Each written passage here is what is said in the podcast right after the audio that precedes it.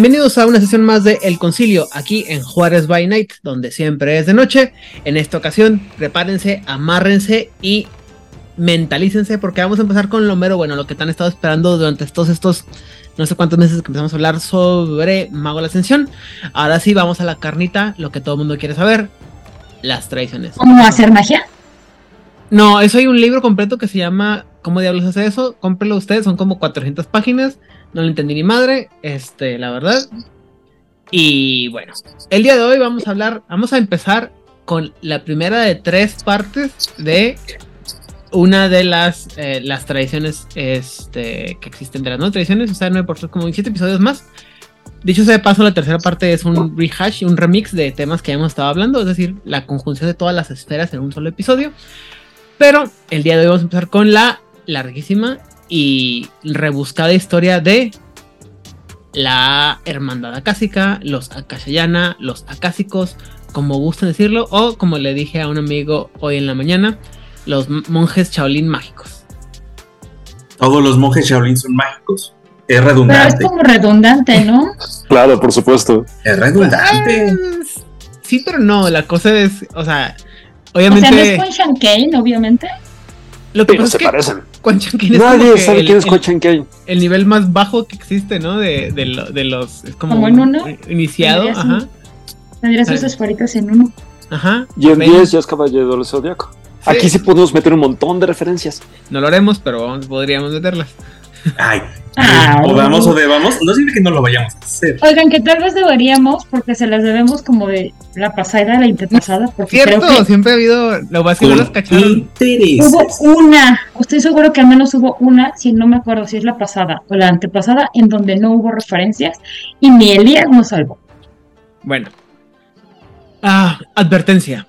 Además de prepárense porque esto vamos en turbo velocidad, porque si no, no acabamos. Eh, tengo que avisarles a toda la gente que nos está escuchando que obviamente no es una, una desmenuzación o un desmenuce, un análisis profundo y a detalle de toda la, de toda la historia de los Akashayana, porque 30 años de, de ¿cómo se llama? De, de, lore sobre los acásicos, o de mago en realidad, la atención, no se pueden describir y aparte porque los libros, o sea, el lore está constantemente en construcción y siendo cambiado y como hemos platicado está distribuido en los dos libros de tradición que existen si no me equivoco eh, el libro del saber de las tradiciones y luego los libros como Sorcerer's Crusade, Victorian Age, Dark Ages Mage y demás cosas. Entonces esto es así como que una empapada y es nomás para que más o menos sepamos de dónde viene el asunto pero obviamente no es a detalle. Dígame. Más los libros básicos de primera, segunda, revised este, sí. la guía de la guía de las tradiciones, todas las referencias que hacen en todos los demás libros de las tradiciones sobre cada una y pues, pues así va a ser, gente. Sí, no, o sea, no terminamos, ¿no? Y la verdad es que este, si quieres escuchar toda la parte de la historia de Senonazada, por favor, suscríbete a nuestro Patreon para que puedas escuchar episodios de 5 horas de cada una de las tradiciones. ¿Cinco? Bueno, sí, sí. ¿Solo 5? O sea, cada uno.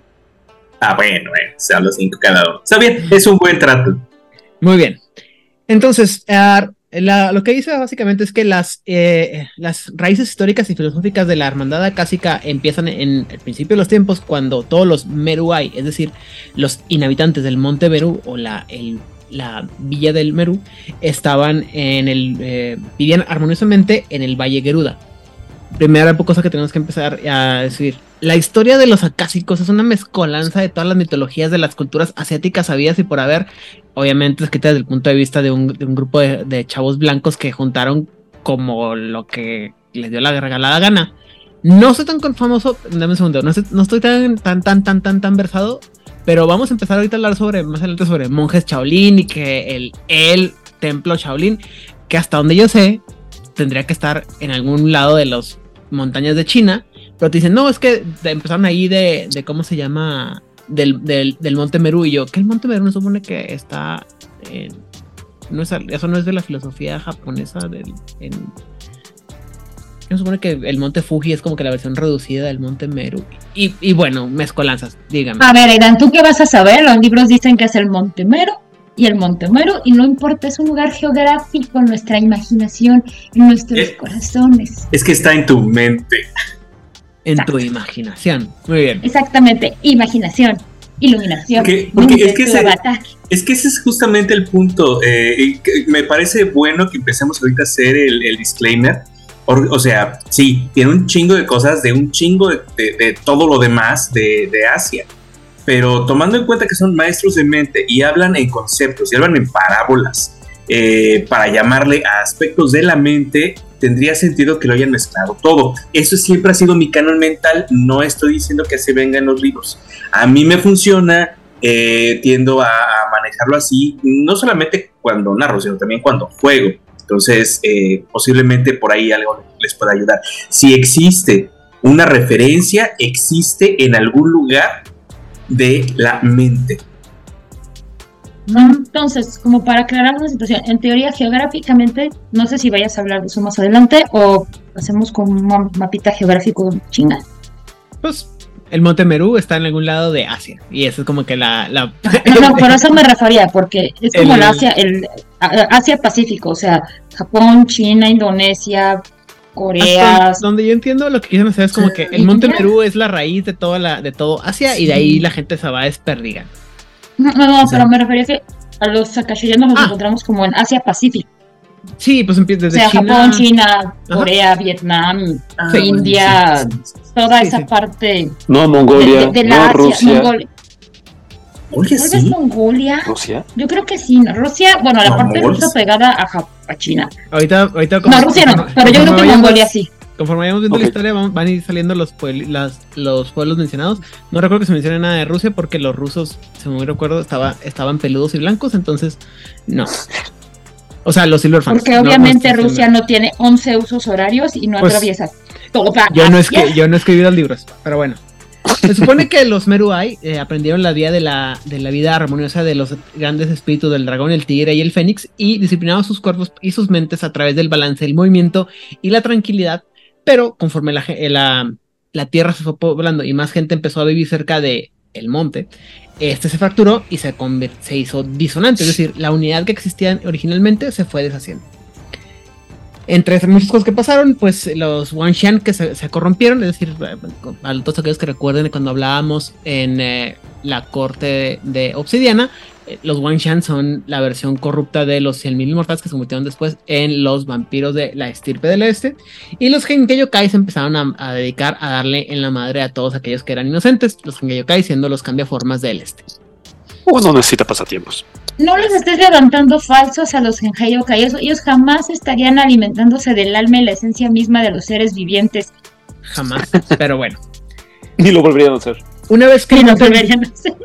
Una vez que el monte Merú desapareció, el balance entre la mente y el cuerpo, el movimiento y la tranquilidad se, fue, se vio eh, distorsionada y aquellos que se convertían en la hermandad acásico empezaron a, perdón, empezaron a vagar por el mundo con algunos de ellos yéndose a, hacia las montañas, las cuevas y los, este, y los bosques para continuar el estudio del balance a través de el Do, el Do lo vamos a manejar mucho más, bueno, el próximo episodio cuando hablemos sobre la, el paradigma, pero en resumen el Do es la versión acásica de las artes marciales y cómo esto lo manejan para, eh, bueno, es en realidad artes de guerra, porque no todas las artes de guerra son artes marciales. Oye, eh. ¿te acuerdas del taekwondo o del karate? El Dao. Sí, de hecho, se supone que el Do es ¿qué? El Do es el camino. El camino, exactamente. Pero aparte el do, es una versión, hasta donde yo recuerdo, do es una corrupción de la palabra china Dao, que es el, el balance, el todo. Y no sé Es un rollote que la verdad es que no me voy a poner a explicar porque hace como 20 años que lo vi en la universidad y no me acuerdo muy muy bien, pero eh, todo lo que termina en do es... libros, hay libros, hay tesis filosóficas, no solamente aquí, sino también allá en Asia, que hablan de qué es el Dao yo, no, yo solo sé que el último libro que me interesa conocer sobre el dado es El dado de Tristo Urden, escrito por R.A. Salvatore, y estoy a punto de comprarme. Pero eso más oh. adelante. acá chicos se concentran en eso, en esa única palabra de la que se derivan todas las artes marciales, según ellos. Así es. Eh, las artes marciales son los ejercicios para perfeccionar el cuerpo a través de rigurosa disciplina, cánticos y rezos para limpiar, para limpiar la mente.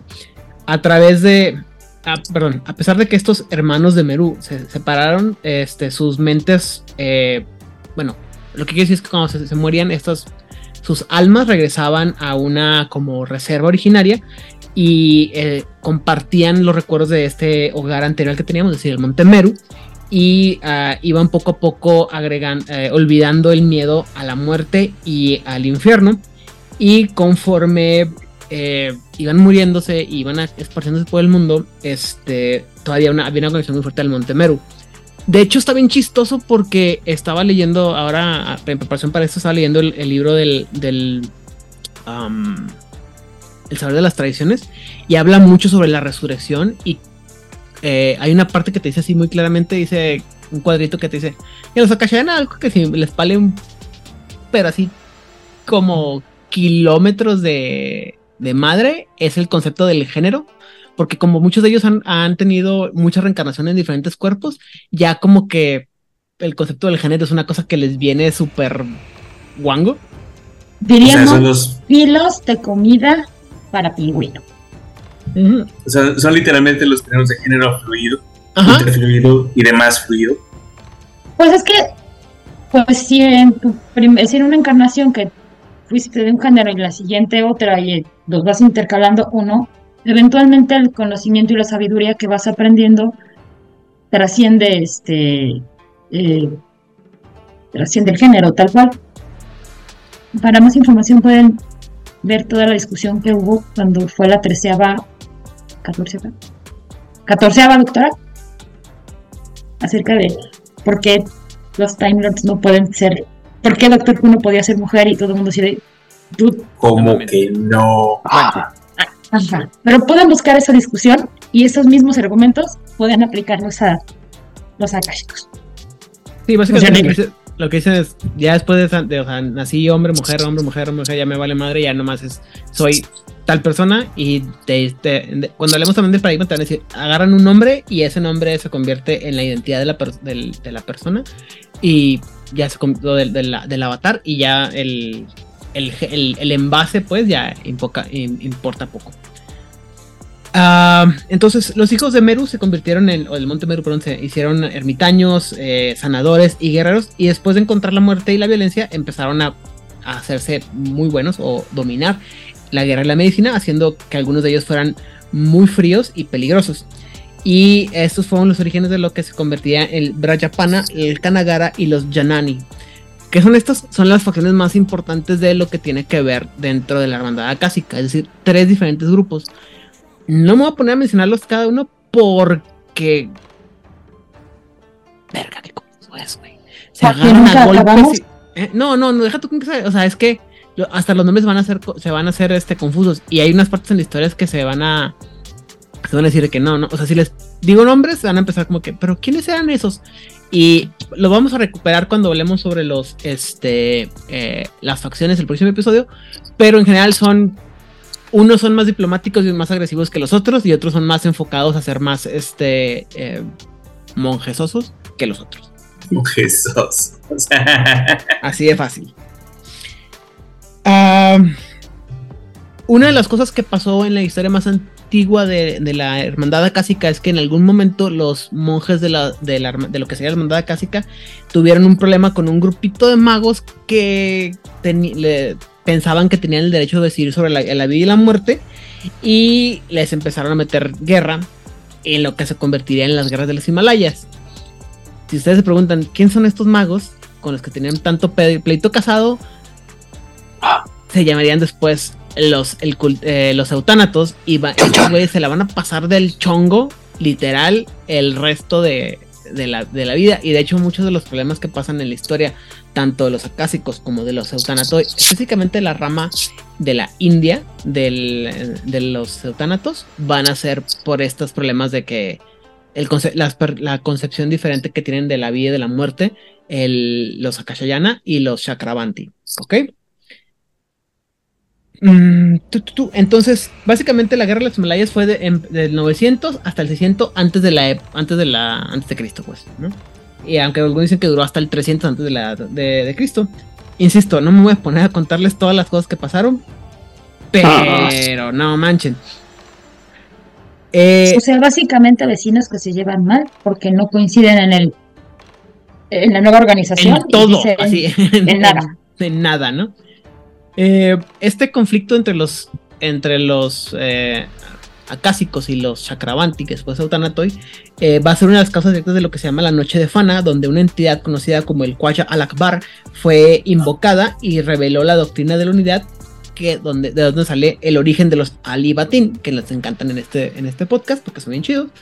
y, y aún así, la guerra continuó por más de 100 años después de este evento y los Chakravanti este, empezaron a ganar en esta pelea cuando la consanguinidad de la felicidad eterna y los natatapas eh, eh, empezaron a meterles a los, a, contener a los akashicos. Si usted no sabe qué es la consanguinidad de la eterna felicidad, muy bien por usted, solamente sepa usted que es una cosa terrible, horrible y es una de, los, de las peores cosas que le pasó a Mago y a los eutanatos. Que, hablaremos en su momento de Eventualmente hablaremos sobre Burmas, el gran devorador de almas. Sí, sí, es el guiño para allá. Tachuela, tachuela aquí grandota. Sí. Eh, esta guerra va a dejar a unas marcas y unas cicatrices muy grandes en, las, en ambas tradiciones y aunque ninguna eh, en general va a terminar de perdonar a la otra por los centurias de derramamiento de sangre, poco a poco emprendieron una de la otra, así que ninguna de las dos se metía directamente a los, a los catorrazos. Después de, las, de la guerra, eh, de la guerra de los Himalayas, los Akashi cambiaron su nombre a los Akashayana para énfasis, en enfatizar, perdón, que ellos habían sido un, eh, o que eran diferentes, era un, vehículo diferente, es decir, un yana diferente a los que otras sectas tenían. Eso tiene que ver un poco con la parte del budismo, pues de el, donde el yana es, eh, es el método o el vehículo a través del cual uno alcanza la iluminación. Insisto, eh, chile, mole y pozole con todas las filosofías este, asiáticas. ¿Por qué? Porque no tenemos nada de. No sabemos nada y nos la mezclamos con nos da la fregada. Y espérense, porque cuando hablemos del paradigma, va a estar ah, peor. Dígame. Quería, hacer una nota, no sé si, si vas para allá, pero creo que vale la pena hablar ahorita de, las dos principales figuras, ¿no? Eh, que sería eh, Buda y Akashi. Porque Buda pues, se le considera iluminado, eh, fuente de todo. Hay un problema con, esa, con ese, esa figurita nada más. A ver, dale. Que Buda es hindú. Exactamente, es lo que también viene por aquí. O sea, ellos toman como fuente de filosofía y lo que quieras, pero eh, quien realmente es el maestro de ellos es Akashi. Tomaron el nombre a partir de él, ¿no? Sí, claro. Pero cuéntame un poquito más de, Akashi porque la verdad es que no lo recuerdo. Mm, es que yo no encontré mucha referencia. Se dice que liberó eh, muchos pueblos y fundó eh, templos, templos de de artes marciales, diríamos nosotros, que muy occidentales y solamente viendo este, el Ranma y medio, este, desde, desde, ¿cómo se llama? Tailandia hasta el norte de, Mongolia. O sea, sí, incluye Mongolia. Estuvo eh, batallando todo por allá, estuvo fundando escuelas, estuvo fundando eh, eh, pues inclusive pueblos, porque se supone que es la estructura que ellos manejaban para la eliminación. Y se supone que también fue quien les platicó acerca de los registros akáshicos, que pues básicamente él, les nombró qué cosa era, ellos le pusieron el nombre de él o ella. No sé exactamente ni siquiera qué género, porque creo que no importaba. No, importa y no importará, porque pues al final del día... Eh, hay una cosa bien eh, esta parte que, que lo he estado mencionando y a lo mejor muy ligeramente, pero el concepto de la reencarnación es muy importante para los acásicos. Entonces, esta idea de que cuando el próximo episodio, cuando hablemos sobre las, eh, el registro acásico, sí es mucho esto de que, güey, pues es que poco a poco vamos a ir reencarnando y vamos a ir recordando las cosas y va a estar esta idea del, del registro acásico, que es estas como impresiones, este conocimiento que está ahí y que puedes accesar y verlo, pero no, y luego ahí sacas cosas o no y, y, y, y que también hasta donde yo entiendo el, el, registro acásico o los registros acásicos es una una filosofía o una idea en el, en el, mundo real que la verdad es que no sé cómo bien cómo funciona pero es algo así también como un receptáculo de, de cómo se llama de conocimiento inconsciente al que la gente suficientemente entrenada puede entrar y ver. Pero pues, cuéntame Regel como, referencia, esto viene a partir del eh, principio de los 1900, es al menos cuando se hace eh, público, digámoslo así, eh, justamente con Madame Blavatsky, y su grupo de, este, pues, ya no sé si decirle filósofos o loquitos, porque sí tenían de los dos, tenían de los dos, en serio había una gente que estaba bien enfermita. Entonces... ¿Instruidos? Mira, no este, entrar en voy- categorías. voy a Finales del siglo XIX. Voy a aprovechar que no está aquí el filósofo del grupo, que también está medio loquito, para decir que están igual, o sea, que es casi lo mismo. Yo no aceptaré, negaré haber dicho que sí. Eh, entonces, se supone que es eh, un punto en donde entras a la mente subconsciente que tenemos todos los humanos eh, como compartida. Entonces es un depósito de memoria eh, de la especie.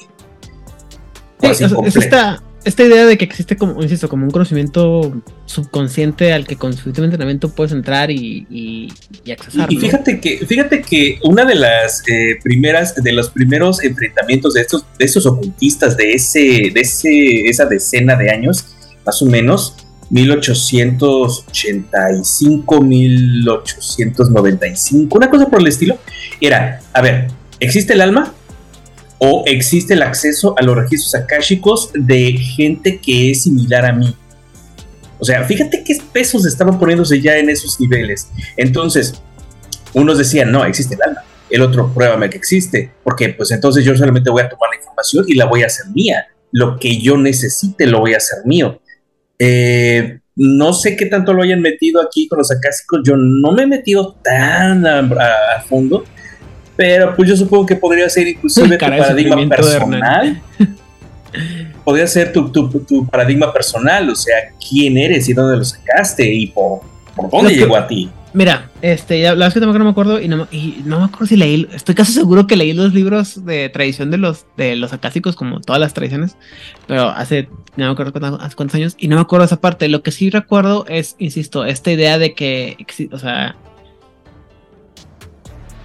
siempre lo manejaban como literal y lo he visto también en, el mundo real que lo manejan como si fuera una biblioteca la que, o sea, como que con, es- de, con suficientemente ejercicio, mental puedes entrar, meterte, leer, aprender y mejorar tu quién eres, ¿no? O sea, algo así como la Matrix, pero este arcano, básicamente. O sea, estás Es ahí.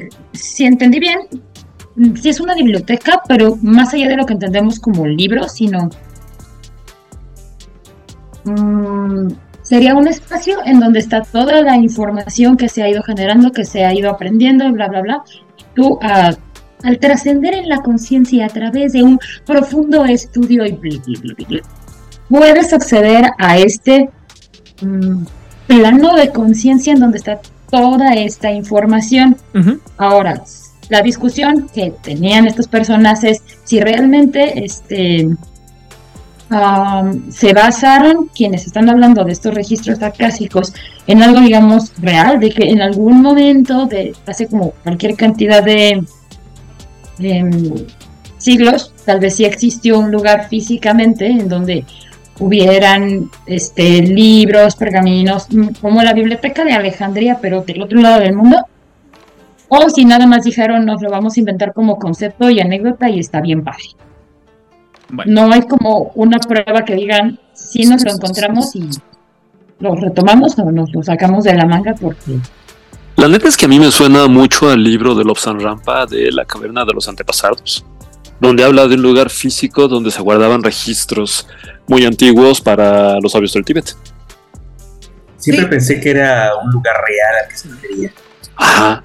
Sí, o sea, es que es una cosa así como, insisto, lo manejan, la forma en la que lo manejan y, lo, y te lo explican así como que, pues es que es, es algo, o sea, es- lo voy a explicar en términos de mago, es un lugar, es una dimensión alterna a la que, de a la que podrías, a- a- eh, ¿cómo se llama? Acceder con un chingo de spirit, pero como no usamos spirit, usamos mente, te, la- te chingas y cuando seas muy bueno en, en- en- en mente vas a poder entrar a este lugar y ser feliz y aprender, tener el conocimiento es mucho más complicado que eso porque en realidad lo que dice es que pues, tienes que aprender muchas otras cosas, estar separado y, el paz y la, y la bla bla bla. El próximo episodio lo explicaré un poquito más a detalle. El siguiente evento que importa dentro de la historia de los acásicos va a ser la guerra de lo- del dragón del, del, del río, perdón, donde básicamente se, bueno, se pelean contra lo que llaman el emperador de los cinco fantasmas, que es básicamente una pelea contra un chorro de, de ¿cómo se llama? De Kuei-jins y un mocole corrupto.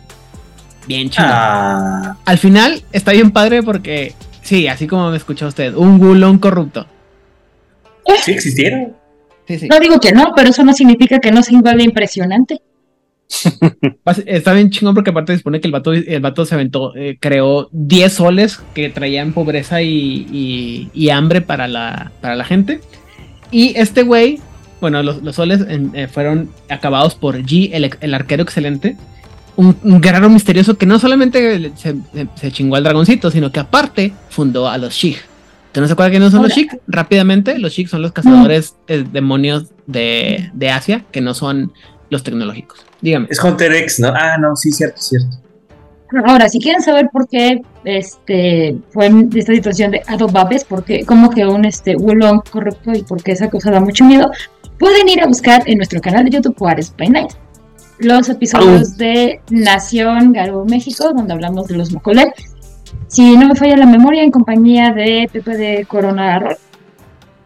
Aunque también curiosamente los Wulong también eran magos de China, que de hecho eran maestros del Chinta y que, posteriormente se unieron al, a los herméticos. Es que, todos estos conceptos de algún lugar los van sacando, o sea, al final del día o al principio de todo esto, eh, en, el, en la época mítica de esa parte del mundo, casi todas las entidades sobrenaturales vienen de este monte mítico del que estábamos hablando al principio, y por cosas de la existencia se fueron separando, corrompiendo, cambiando, peleando. No, perdón, tienes razón. Dije Wulung, pero me estoy hablando de los, los magos Wulung, no los. Ah, los Wulung, los hermanitos Wulung. Sí, los hermanitos Wulung, que está bien chido porque al rato se van, a, se van a hacer con esto, compas. Pero bueno, esta guerra va a tener varios efectos entre ellos ya que van a quedar. estabas asustando, Aiden Rodríguez. Oiga, si yo no me acordaba que hubiera. Este, insisto, Mocotes. Entre muchas cosas que va a salir de esta madre, va a haber es que van a crear, se van a crear los uh, Dalolo Aoshi, que después van a convertir en los cinco dragones elementales que básicamente son la tecnocracia asiática. De aquí salir todo el pedo. Los cinco dragones de metal, por favor. elementales, pero bueno, ok. Este, también aquí se empieza la, la pelea contra los de tigres demonio de los vampiros del este y los Shig. Después de esto, el, los acásicos dicen, ¿sabes qué? Ya estoy harto, estoy hasta la madre, estar peleando con toda la gente una y otra y otra y otra vez. Vámonos a hacer, cada quien se jala para su lado, cada quien se jala para su monasterio y en este eh, se empieza lo que se llama el periodo de las 100 escuelas, donde se van a hacer un chorro de variantes de el Do y poco a poco vamos a ir avanzando en nuestras, eh, en nuestras diferentes filosofías de lo que tiene que ver con el Do. Pero como nada puede durar por siempre, eventualmente vamos a llegar a la guerra del tigre ardiente. Entre, mil, no, entre 160 a.C. y el 100 a.C. Va a ser una nueva guerra, esta vez una guerra de tres días entre los acásicos, los Wulong y los Dalolaoshi. Bien padre. Todos los magos ahí están a estar dando. en tres días. No, o sea, no, o sea, en tres lados, pues. Ah, dijiste tres días. Ah, no, días. Villas ah. con B de vaca. Después, eh, insisto, no les voy a poner, no me, estoy, parando a decir nombres y personas y todo, porque aparte que son un galimatías porque todos son en chino. ¿Y se cuenta el pecado? ¿No el pecador? Sí, no, pero aparte es así como que, no, pues este hizo esto y no sé qué, no sé cuánto, y pero resulta que lo que pasa es que lo hizo porque es la reencarnación de el Juanito del, del Hanani, del Brapajayana, de no sé qué, no sé cuánto, y te como que, ¿what? Y bueno. Ah, después llegamos a la Edad Media en la que supone que con el, el conforme se va desarrollando eh, o conforme se van expandiendo el budismo, el taoísmo, el shinto y otras religiones a través de Asia, la hermandad va con ellos se van vamos, a, vamos, a, llegar a los eh, a los ermitaños en Japón, los sacerdotes del Tíbet y los místicos de la India y poco a poco las filosofías que, de, en las que se envuelven, en las que se forman parte los, eh, los acásicos van a llegar a todos lados y a veces también ayudados por el Wukeng que estaban todavía peleados con el Wulong pero bueno, los hermanitos Wu hablamos después. Esos nunca deja de pelearse, aunque el no quiera hablar de los hermanitos. Exactamente. Eh, aquí también va a entrar el efecto de lo que es el Bodhidharma, que es una de las filosofías más importantes de, los, de, los, de la hermandad acásica. Y básicamente el Bodhidharma, eh, en resumen, es que seas, que vivas el camino de un Bodhisattva. O sea, básicamente es ser lo mejor que puedas hacer y no hagas daño a nadie. Eh, y va a entrar con otras pedos, con otra, o sea, va a tener, no va a ser, no va a tener problemas, sino que va a ser muy importante junto con el concepto de la Dayana, que va a ser básicamente las bases de lo que es el budismo zen y el, el Chan. Filosofías asiáticas que la verdad no tenemos tiempo para explicar ahorita en la historia del, del. Cuando hablemos del paradigma está más, está más clase. Lo que quiero decirles es. O lo que, lo que quieren decir es. Durante la Edad Media, el equivalente a la Edad Media, el, el budismo, el taoísmo, el shinto y todas estas filosofías asiáticas se van a hacer intrínsecamente parte de la cultura de la hermandad acásica dependiendo de dónde estén. Lo cual es complicado porque obviamente vas a tener asiáticos, digo, acásicos de China, de la India, de Japón, y todos van a tener una idea similar, nomás una forma diferente de expresarla. Esa es la forma en la que van a explicar por qué vas a tener de repente acásicos que no solamente siguen la esfera de mente, sino de otras, de otras esferas como espíritu y así, porque traen estos orígenes diferentes. Y porque como les platicaba ahorita, el Do es una cobija que cubre todo. Bien padre. Mira, un, ejemplo de todo esto es cuando el té llega a Japón, llegó de diferentísimas presentaciones porque para entonces los chinos ya, este, ya habían dicho, mira, lo podemos hacer así, así, así, llevarlo así, así, así. La que entendemos como ceremonia del té japonés que se hace con este té pulverizado o matcha, va directamente de la mano con las enseñanzas religiosas que tienen que ver con la simplicidad. Claramente la ceremonia del té japonés es absolutamente todo menos simple o sencilla. Pero el lugar en donde se desarrolla, quién prepara, quién lo hace y cómo, está enfocado a que todo se vea muy simple, muy sencillo, muy fácil, porque tú estás conectando, bla, bla, bla.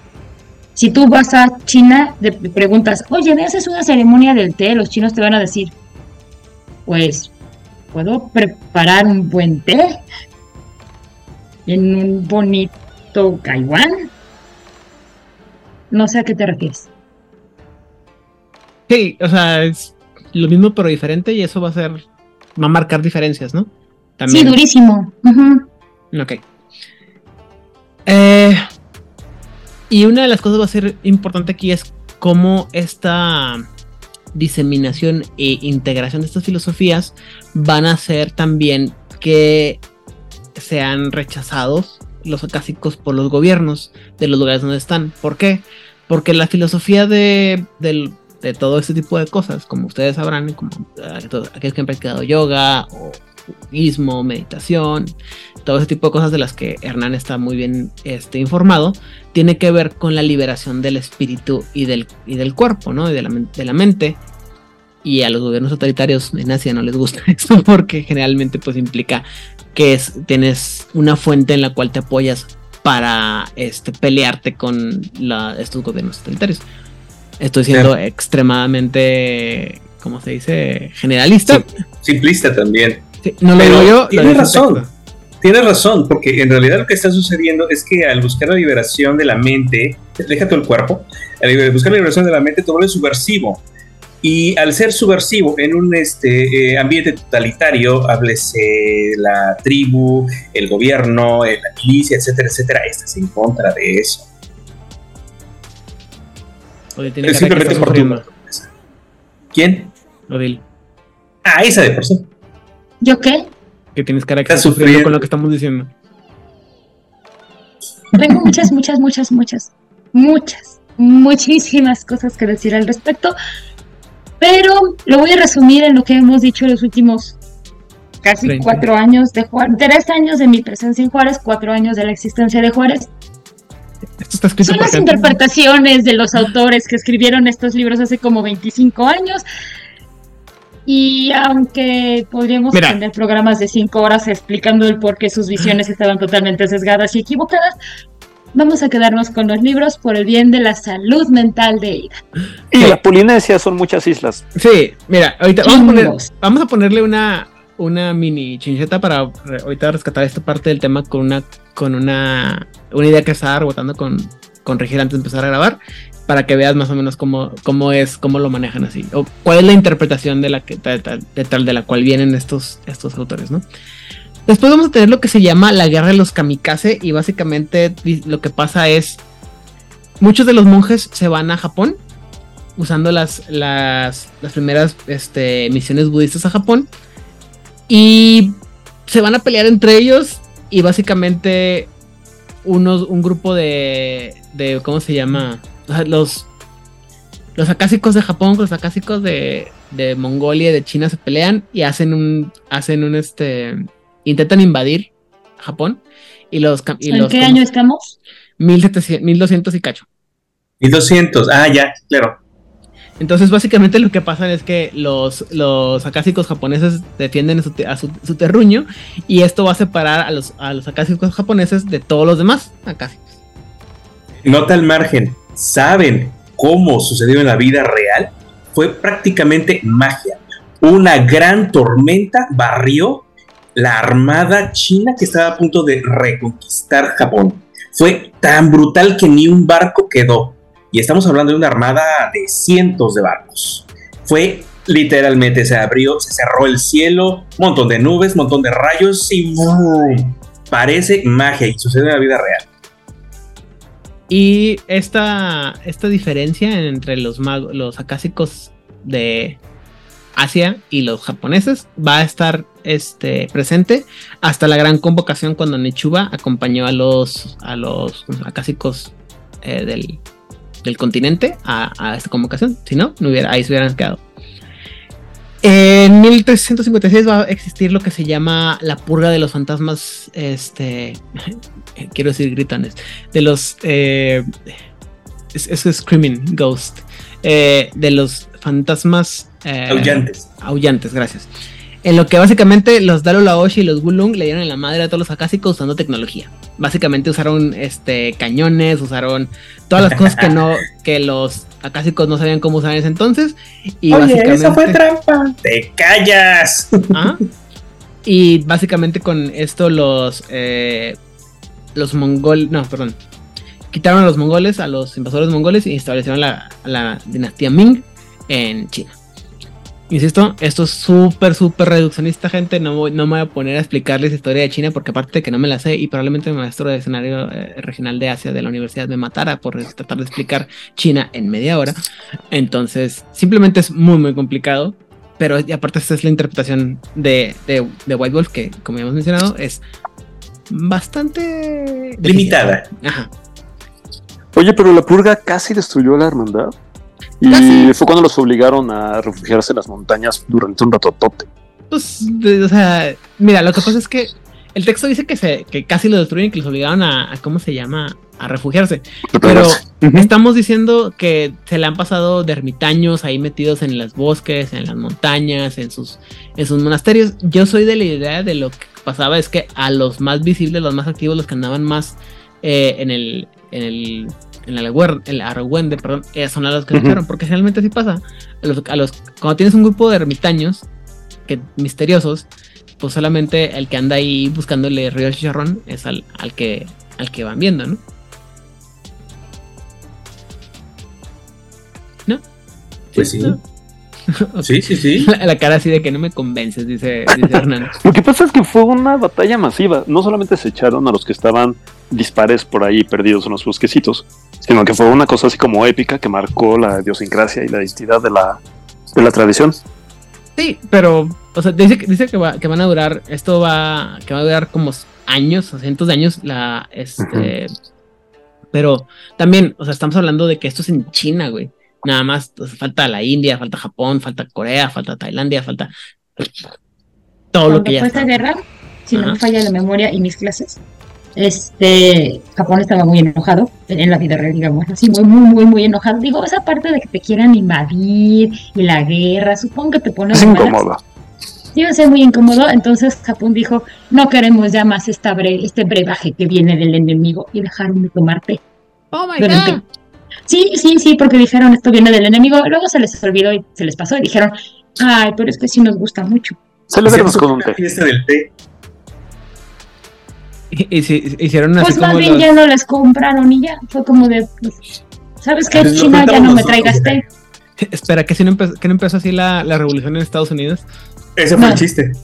Ellos tiraron el té porque no estaban de acuerdo con el 111% de impuesto que les estaba cobrando O la sea- corona por la importación del té. ¿Se me entiende a lo que me refiero? O sea, hicieron berrinche y quitaron tu madre y se dejaron el, el té de lado. Ajá, sí, sí, pues sí, si lo queremos resumir así, sí, pero realmente los originales fueron los japoneses. Claro, generalmente.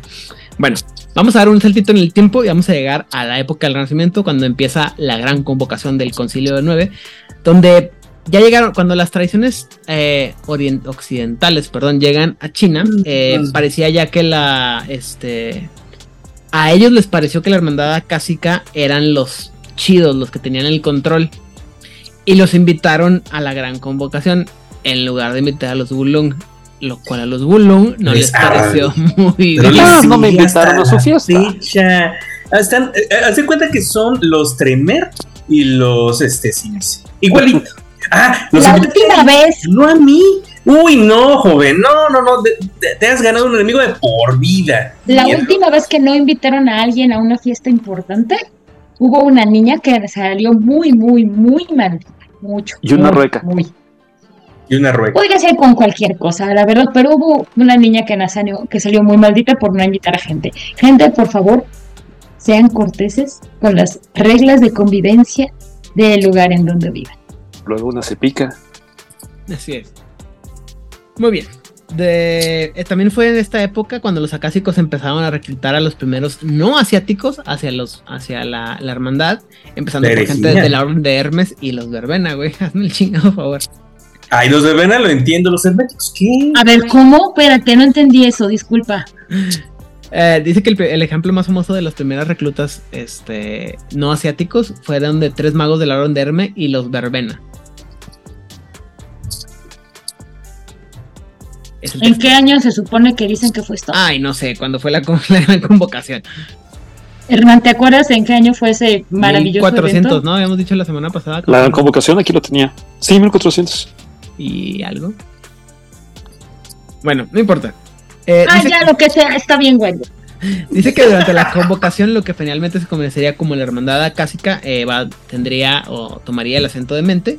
Eh, serían compas de los cuentasueños. eh, se la pasarían agarrados del chongo con los herméticos y el coro celestial sobre la teoría mágica. Y tratarían de no hablarle a sus amigos los eutanatos. O los, los eutanatos. ¿Por qué? Siéntate No por allá, güey. A los que mandaron al rincón oscuro de los, este, de los que no querían en la fiesta, pero que tuvieron que invitar para que luego no anduvieran maldiciendo niñas. Porque, Eh, ¿cuál es la espera de los eutanatos, perdón?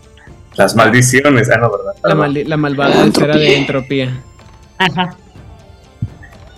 Bueno, en 1466 se dice que con la resolución de la intención se- que se formó el Consejo de las Nueve Tradiciones Místicas, eh, se hace en la- en- en- allá en Horizonte, en Horizon, perdón, o bueno, Horizon Horizonte, como les gusta llamarlos, haciendo que el Concilio de, los Nueve fuera oficial y que se empezaran a usar los títulos genéricos y rangos para estandarizar los niveles a nivel, ah, ¿cómo se llama? De los herméticos. de los herméticos, ajá, para todo el mundo. Se supone que se nombraron a nueve emisarios para que fueran representantes y fueran todos conocidos por todos lados. Y se forma también la primera cábala en Horizonte, y en lo conocido como la Marcha de los Nueve, que van por todo el mundo buscando, haciendo eh, eh, hazañas legendarias. Siendo el representante de los acásicos eh, este hombre que se llama Brisa de Otoño. En, en inglés es Fall Breeze. Y todo va muy bien hasta 1470, o sea, cuatro años después, cuando nuestro héroe y señor Salvador, Gelel Teomin Uabat Bani. Le da en la madre a todo. El ¿Cómo se llama? Si no, no habría tradiciones. Así es. Agito mi, mi 20 aniversario con. con no, güey, cuidado, esa madre puedes hacer. Es, es como el Basho Zen y vas a, y vas a crear la destrucción. Yo agito mi Fragile Pad. Y básicamente, este. voy pues, por mi Fragile Pad. Eh, va a traicionar a todo el mundo y. Las tradiciones necesitaban un enemigo, no tenían identidad. La única razón para estar juntos era que tenían un enemigo en común. Y ya no estaba sirviendo a la de la razón, tenían que odiar a alguien. ¡Ay! ¡Gana! Y básicamente, pues después de esta traición, este. Brisa de Otoño murió, pero murió ah. habiendo perdonado a Heilel, porque entendió por qué Heilel había hecho. Mm, chico listo. Sí, fue muy triste. De cualquier manera fue triste. O sea, básicamente los Simandias les copió el truco de necesitamos un pulpo gigante extradimensional en Nueva York. Eh, es que sí. ¿Aplicó la de, la de Watchmen? Sí. No, más bien fue al revés. Bueno, el punto, el punto, el punto es que sí es parte de la psicología, supongo yo. Yo no soy versado, me corregirá Hernán si me equivoco, pero pues unifica a la gente el tener algo puntual que odia. Uy, sí. Triste, pero cierto. Te, crea sentimiento de unidades. O sea, me avergüenza que sea cierto la verdad me da, me da mucha pena la especie por ello. Pero pues supongo que así funciona. Muy bien. Vamos a dar otro brinquito adelante en el tiempo, como 200 años más o menos, en cuando se supone que la... A la segunda guerra, pronto.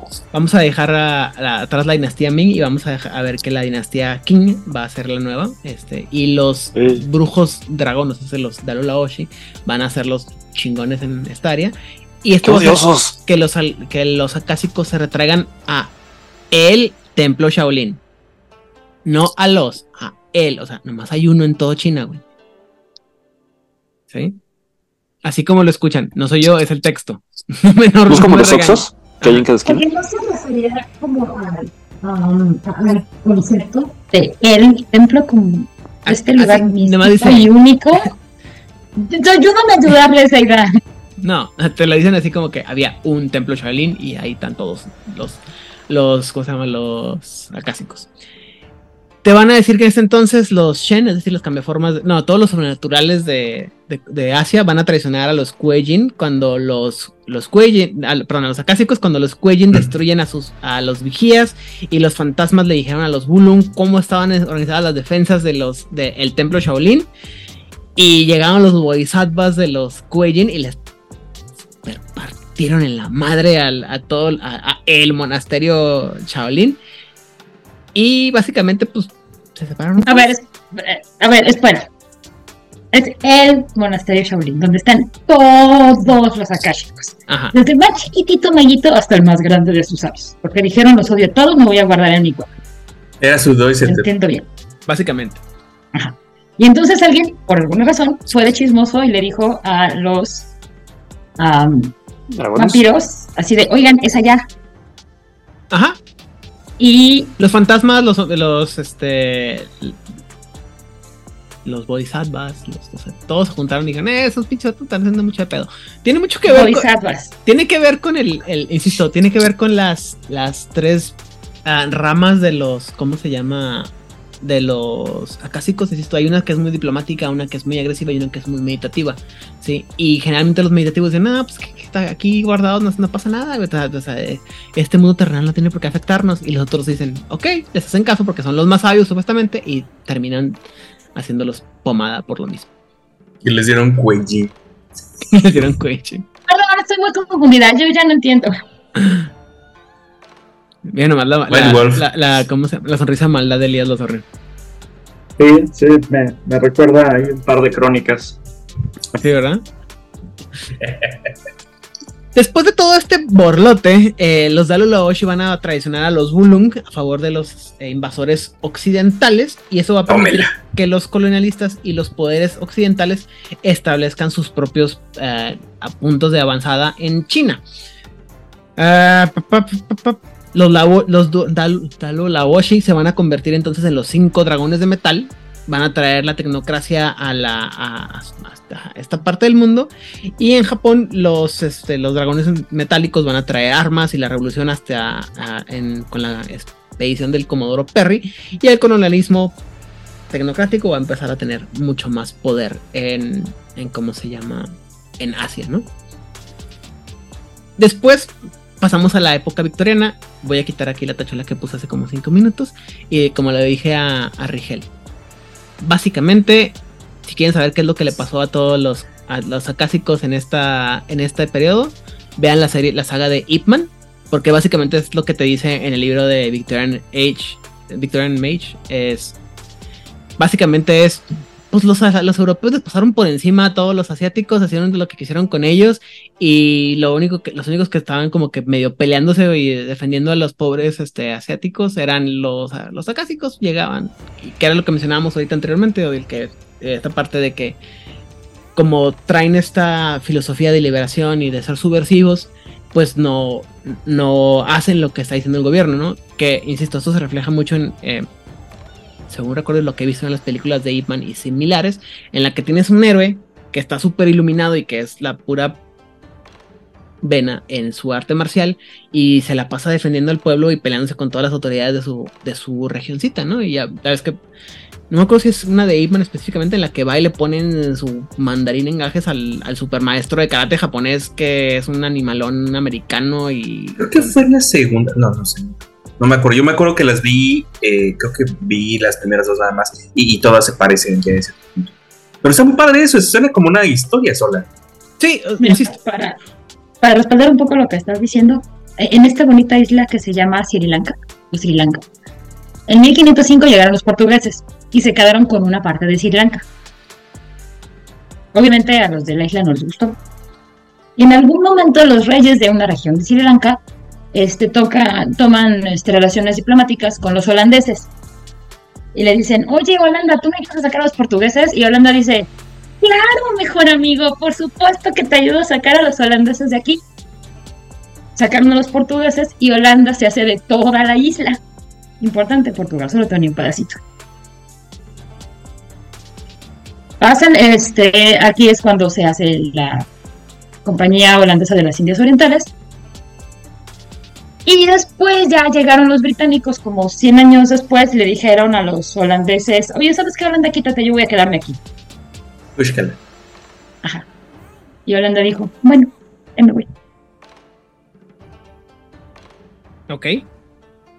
Y también, eh, una pequeña islita. También en Japón, también en Japón este, eh, la, la, la, era Meiji este, está muy interesante porque también pasa más o menos lo mismo, o sea, es la lucha entre entre mantener o tratar de mantener las tradiciones este, eh, eh, antiguas, pero la lucha por toda esta urbanización, modernización eh, e imperialismo que trata el, mismo gobierno de, hacer. Entonces toda la época de la restauración y, lo que viene después también es, es, similar a, lo que está pasando en, en toda Asia.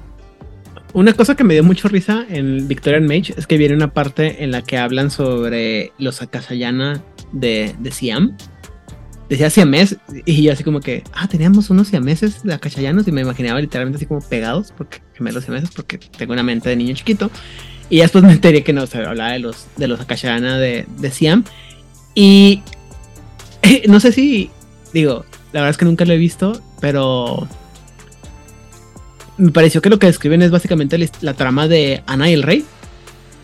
En la que básicamente tienes a un vato que quiere modernizar todo. No me acuerdo dónde, sucede Ana y el Rey. Tailandia. Siam es el nombre correcto para Tailandia. Tailandia es el nombre ya colonizado. Ah, bueno. Estaba viendo yo así como que, espera, este, este, este cuadrito me, me, recuerda algo que yo he visto alguna vez. Sí, justamente. O sea, es un excelente resumen. Muy bien. Eh, y bueno, pues básicamente, insisto, son tres hojitas que vienen en, eh, edad victoriana sobre los Akashana y es, estaba leyendo y así como que, güey, me están platicando la trama de todas las películas de, de Ip Man en la que tienes un vato que está bien iluminado y que se la que pues, no se quiere dejar de ninguno de los de los colonizadores, pero tampoco quiere meter en problemas a su gente y pues él nada más hace lo que él puede y, y ya. Y pues, chido, güey, gracias.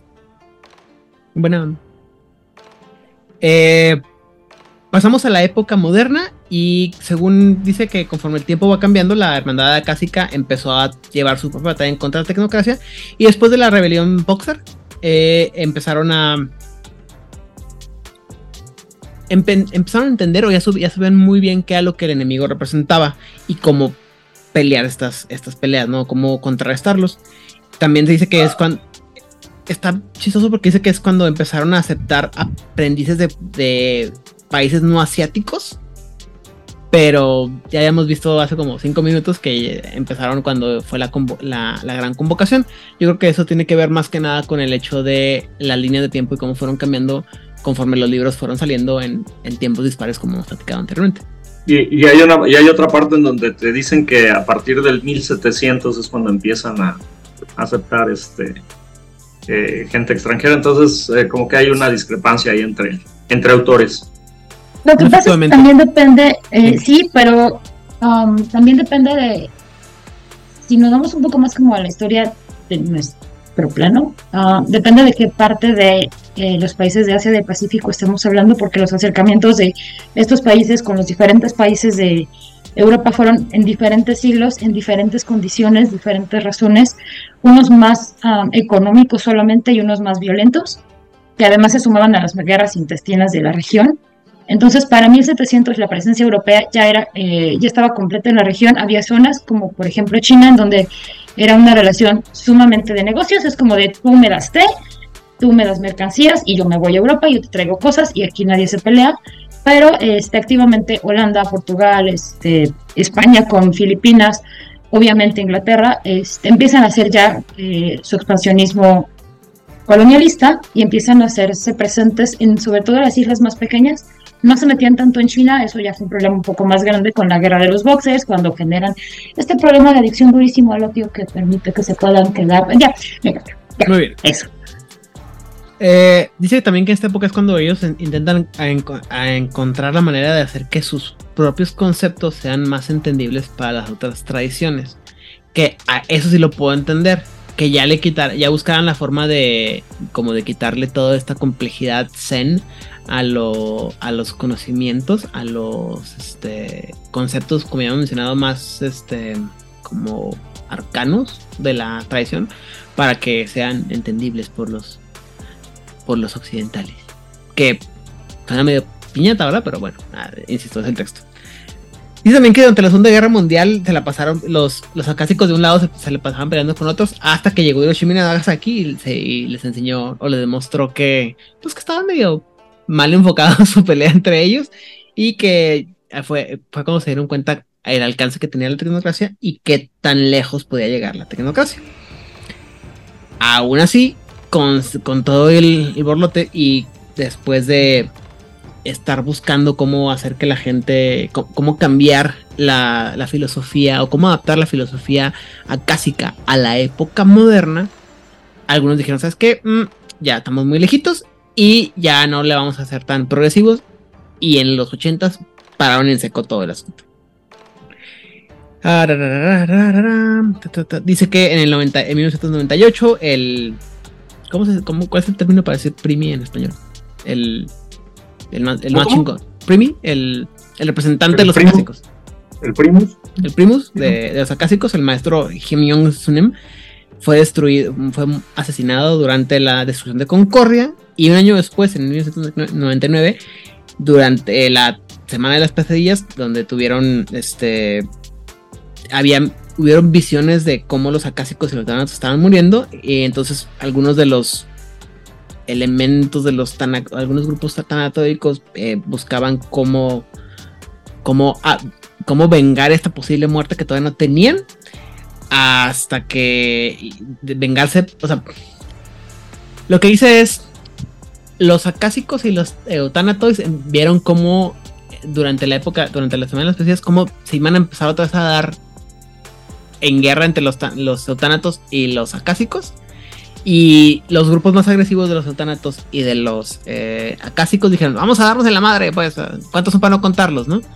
Y ya estaban a punto de otra vez de acabarse unos a los otros, hasta que los meros meros dijeron, eh, calmados, aguántense, son visiones, no, no tienen por qué ser realidad, Los calmaron y se pusieron a, a llevársela chido.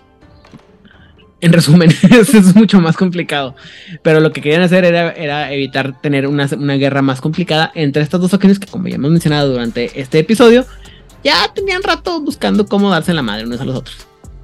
Y, también hay un concepto, hay un concepto este, kármicos que es el Lukou, que, supuestamente em, cuando, cuando dos, dos almas inmortales tienen alguna como o establecen una conexión eh, emocional muy muy fuerte, se entrelaza su destino, su karma, su, más bien su dharma, se, entrelaza al punto de que eh, en vidas sucesivas van a entrar en este círculo de, bueno, digo, está padre cuando eh, se entrelazan dos personas que se aman, pero cuando se entrelazan dos personas que se odian, este, está cañón porque generación tras generación van a entrar en este ciclo de matarse los unos a los otros hasta que pues alguien, como dices, alguien con corte en seco y diga, ya, hasta aquí después de 5.000 años de,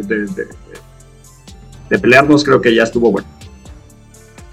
De hecho, esa parte, esa, este, ¿cómo se dice? Entanglement en español, este,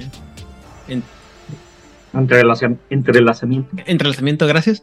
Es una parte muy importante de, de, la visión de los acásicos en el libro de El saber de las tradiciones y te habla de como dos o tres vatos que están ahí bien metidos y bien entrelazados y que así de que te dicen, o sea, literalmente empieza la historia y dice, estos tres cabrones la cagaron para todo el resto de los acásicos, el resto, el, resto de los, de los milenios. Incluso apenas te cuentan que como apenas en estas épocas cuando se dan cuenta de dónde la cagaron y cómo eso afectó a los, a los acásicos por el resto de la vida.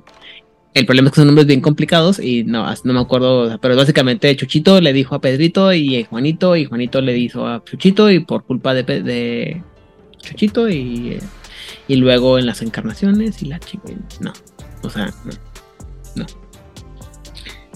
Después de lo que se llama el Reckoning o ya el, final del mundo, el final de los tiempos, se dice que de la nada, después de siglos y siglos de estarnos peleando, agarrando el chongo, los Bulung le ofrecieron a los acásicos una alianza permanente y se integraron en la estructura de la tradición, incluso, sí, aún como que eran un grupito diferente. Chinguense esa mamá. Pero bueno, así pasa. Diego, no tuvo que, nada que ver con que los cinco dragones elementales les habían partido los No, no pues claro que para nada, ¿no? Pero estamos ahí. Eh, se dice que después de la después de la llegada de la, de las tormentas de los avatares, los, los acásicos cambiaron muy poquito y algunos de ellos decidieron retirarse a, la soledad para contener su, su, avance espiritual, pero la mayoría de ellos siguieron haciendo lo que siempre habían hecho, es decir, ayudar a aquellos que estaban eh, perdidos en su camino y compartir su sabiduría con el resto del mundo cuando lo necesitaba. O sea, lo, que llama, lo que llamamos el camino Quan Chan Kane. Si usted no sabe quién Una es pregunta. Dígame. Los que dijeron me voy a ir abajo de mi piedra antisocial, también se fueron al templo. Al templo, ah, templo sí, ¿no?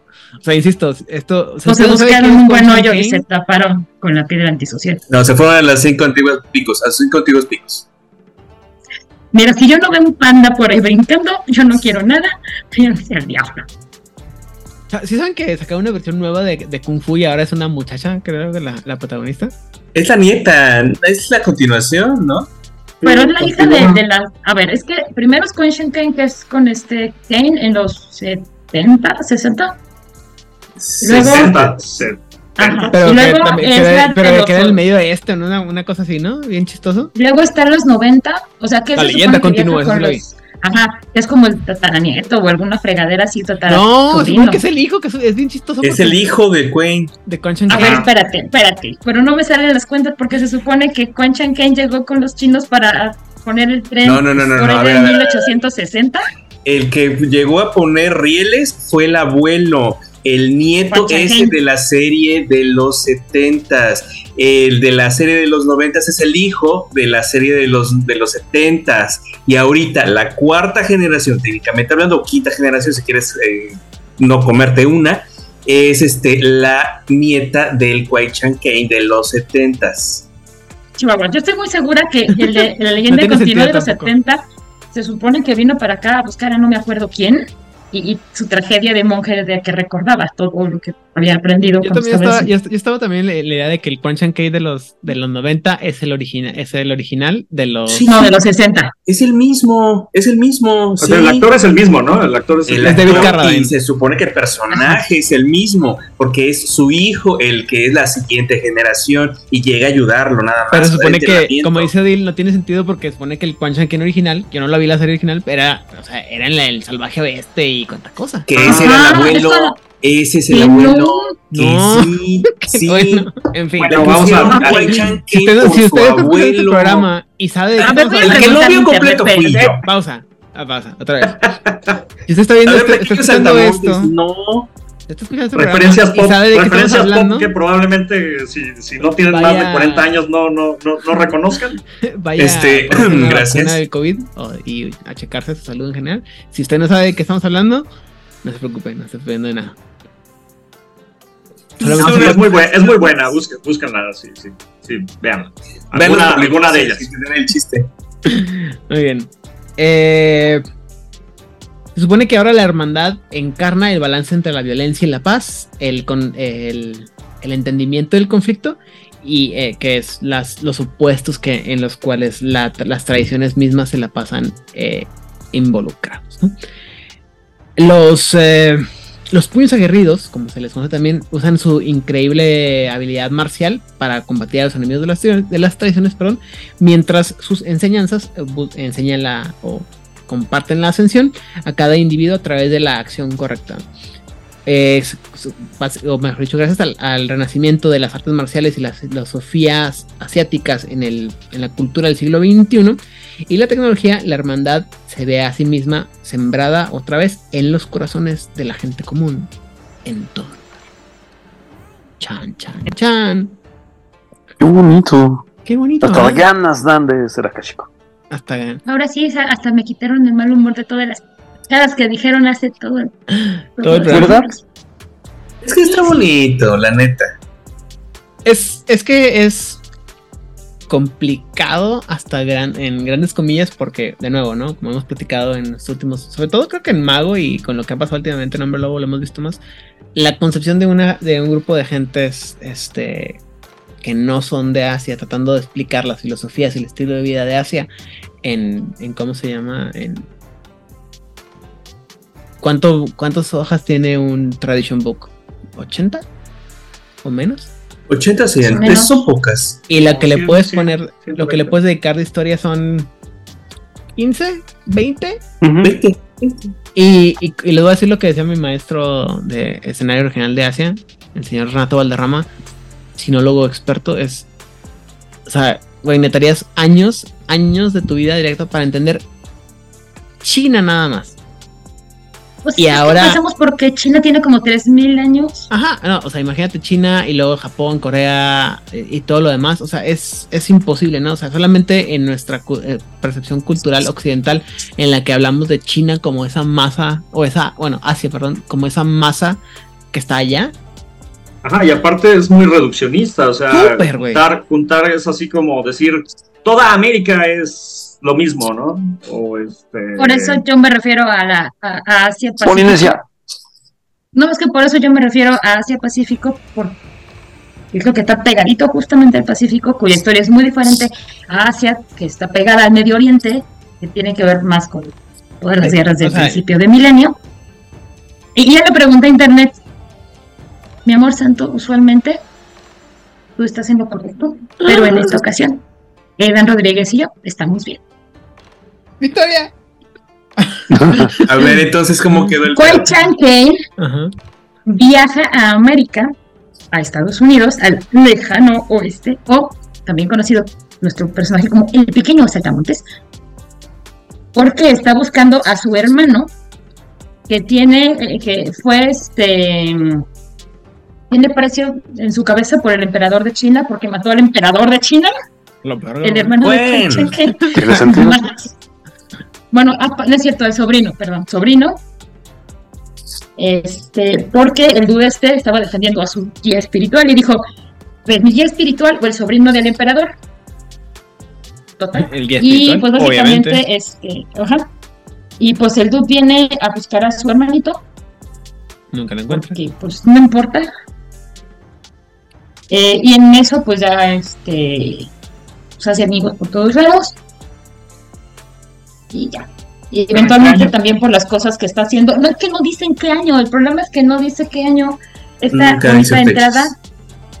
No, pero. Ah, bueno. Este, imagínense que es una crónica de mago y viaje en el tiempo. sí, no, yo, estoy seguro que la lógica debe ser así como que, como es un monje Shaolin y se cuida mucho, su vida duró un chingo de años más que lo de la gente normal. También es buena explicación. Y ya. Ay, perdón, no era su hermano, era su medio hermano el que mató al sobrino del emperador. Yo nomás sé, yo nomás sé que de la olla esa de los tatuajes en los brazos y que, y que le rompieron el corazón a, Bruce Lee. Y qué culeros. Ah, sí, sí, es el de un año. Se supone que él se graduó a esta escena famosísima donde está el perro y se pone los tatuajes en sus bracitos. Ah, se supone que sucede en 1874 según la entrada de Wikipedia. Así que sí tenemos un año. Pues sí 1874 y después de ahí corte a los 90. O sea... Ajá, entonces nuestro personaje de la serie de los 60 sería como el nieto. No, es que sí es. Es que sí es, ese es el chiste, que es una cosa así, una mamada mágica de, de, que, ah, no, pues que, o sea. No lo voy a discutir. Hablemos de eso en el Discord ya. No, importa. suscríbanse al Patreon. sí, por favor. Este. Pues es voy a Estas y muchas otras discusiones. Es muy complicado porque, obviamente, también eso no, tiene mucho sentido en, en las. O sea, pero es el o sea, Kung Fu es el, es el, es el hermano feo de. No, perdón, es el hermano bello de, de Walker Texas Ranger, O sea, donde este güey resuelve todo a patadas, güey. No mames. Eh, o sea, es el hermano paralítico de Walker. no inventes. Pero bueno. Este. Insisto. La, la neta es que me, voy a, vamos a hacer súper con la historia de las, de las tradiciones porque generalmente van a hablar de facciones, de personajes, de nombres y todo, y, se, y meterse en detalles y detalles y detalles de la historia, va a tener muchos, este, muchos bemoles y eh, duraríamos aquí, no perderíamos, duraríamos horas aquí hablando sobre los personajes, suscríbanse al Patreon, y este, pero en general es, insisto, es muy reduccionista lo que pasa. Y hay cosas que a mí no me gustan de cómo maneja la historia, como esta parte de que, ah, sí, existe solamente un templo Shaolin. Así como que, no, güey. O sea, nomás en China haber como un millón de templos Shaolines. Y fuera de ahí, no, ya no me imagino, ¿no? O sea. Y, y te los manejan, o sea, la idea que te dan en la historia es como de estos, insisto, de estos casi todos los acásicos como si fueran estos monjes súper alejados de la realidad mundana que no quieren meterse con, en, los, en la vida. Y al contrario, también, y te dicen, no, al contrario, pues son parte fundamental y por eso están ahí llevando la palabra de, de ¿cómo se llama? De, de, la iluminación, porque pues es lo que ellos están trayendo desde que vienen de, del Meruay, ¿no? o del, del Monte Meru. Entonces es contradictorio, creo que tiene mucho que ver, insisto, con cómo fue escrito y cómo fue percibido desde muchos años. Al rato le preguntamos a, a Phil, a, a Burcato para que nos diga qué rollo con esa idea. Pero es también, insisto, como muchas cosas de White Wolf, es la visión de un grupo de gente blanca tratando de, explicar. Y de hecho, y de hecho sí, eh, yéndonos más, digo, un poquito más al meta de dónde surge esta idea de los, de los akashicos y de los, de los, récords akáshicos, en realidad todo ese concepto no es un concepto asiático, es un concepto que surge en Inglaterra este, eh, eh, a través de los, de los teósofos. Fueron los primeros que hablan acerca de los récords akáshicos. ¿no? no hay nada en Asia que nos hable acerca de eso y hablan de esto, de esta no recuerdo ahorita el nombre de, de esta, pues como esto, este grupo de personas que vivían en el Tíbet, que eran como súper iluminados, eran así como de otra dimensión. Los tulpas. Y son los que... ¿eh? No, los tulpas no son, ¿no? No, no, no, no, no, no, este, no recuerdo exactamente eh, eh, el, el, La secta que eran. Pero son los pues mismos que decían que los chakras son siete. Se inventaron todo un misticismo hindú y hasta la India la convencieron de que ese era su misticismo. Ajá, exactamente, o sea, sí, sí que... El yoga solo estiramientos. Es que hay una cosa bien interesante con, con India y, y em, las cuestiones místicas, es que son lo suficientemente humildes para decir, yo no tengo la verdad absoluta. O sea, si tú me dices que hay un Dios que se llama, inserte cualquier nombre, yo no tengo por qué no creerte, está bien, debe existir. Si tú me dices que existe, existe. Y entonces voy a tomar la efigie que me dijiste del Dios que me dijiste tú y la voy a poner junto a Cristo. Aunque tenga ojos de hamburguesa, no de Aunque tenga ojos de hamburguesa, ajá, porque para ellos esta situación mm, insisto, son lo suficientemente como para decir no tengo la verdad absoluta. No, hay manera de conocerla. Entonces, si tú me dices que es así, yo no te voy a contradecir, lo voy a agregar a lo mío o simplemente lo voy a dejar de lado porque a mí no me sirve. Y ya, no me voy a estar peleando, aunque sí se pelean porque hay un Además, nuestro señor Vishnu tiene millones de encarnaciones, entonces en una de esas puede ser. Ajá, o sea, al menos son lo suficientemente humildes para decir, no tengo la verdad única y absoluta del universo, Solamente soy un poco más sabio que tú, eso sí. Y además la colonización ideológica también estuvo bien choncha por parte de Inglaterra.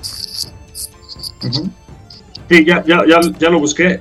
Eh, no, no tenían nombre, nada más se llamaban los maestros del antiguo conocimiento.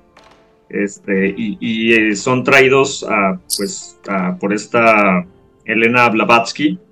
Blavatsky. Blavatsky creo que le hicieron una desmadre a la, a la cultura asiática como ellos solos. Y, obviamente mezclan, mezclan este, conceptos de neoplatonismo, hinduismo y budismo y crean esta, esta, pues sí, esta religión, por así llamarlo, y, y, y estos maestros de que se supone que llevaban el conocimiento del Tíbet, es yo creo el, la inspiración para, para el origen de, de, la hermandad akashica originalmente, pero este, por eso creo que tiene muchos tintes em, occidentales más que, pues es que es un poquito del, de, oh. los, de ese tipo de filosofías, pero aparte también esta romantización de los, insisto, ¿no? Por eso decía ahorita del, de Ip Man y de esas figuras de el, el, maestro de artes marciales así súper iluminado, pero que también te parte la madre nada más con voltearte a ver, güey, porque es, también es un, insisto, o sea, tenemos que tomar, tenemos que tomar en cuenta que la gente que escribió originalmente este tipo de cosas es la gente que veía cosas como Kung Fu y las películas de Bruce Lee y las cosas, las, estas películas de no sé si el término correcto sea en ese entonces ya el, el Busha del cine asiático en la época de los setentas y que los gatos samurai.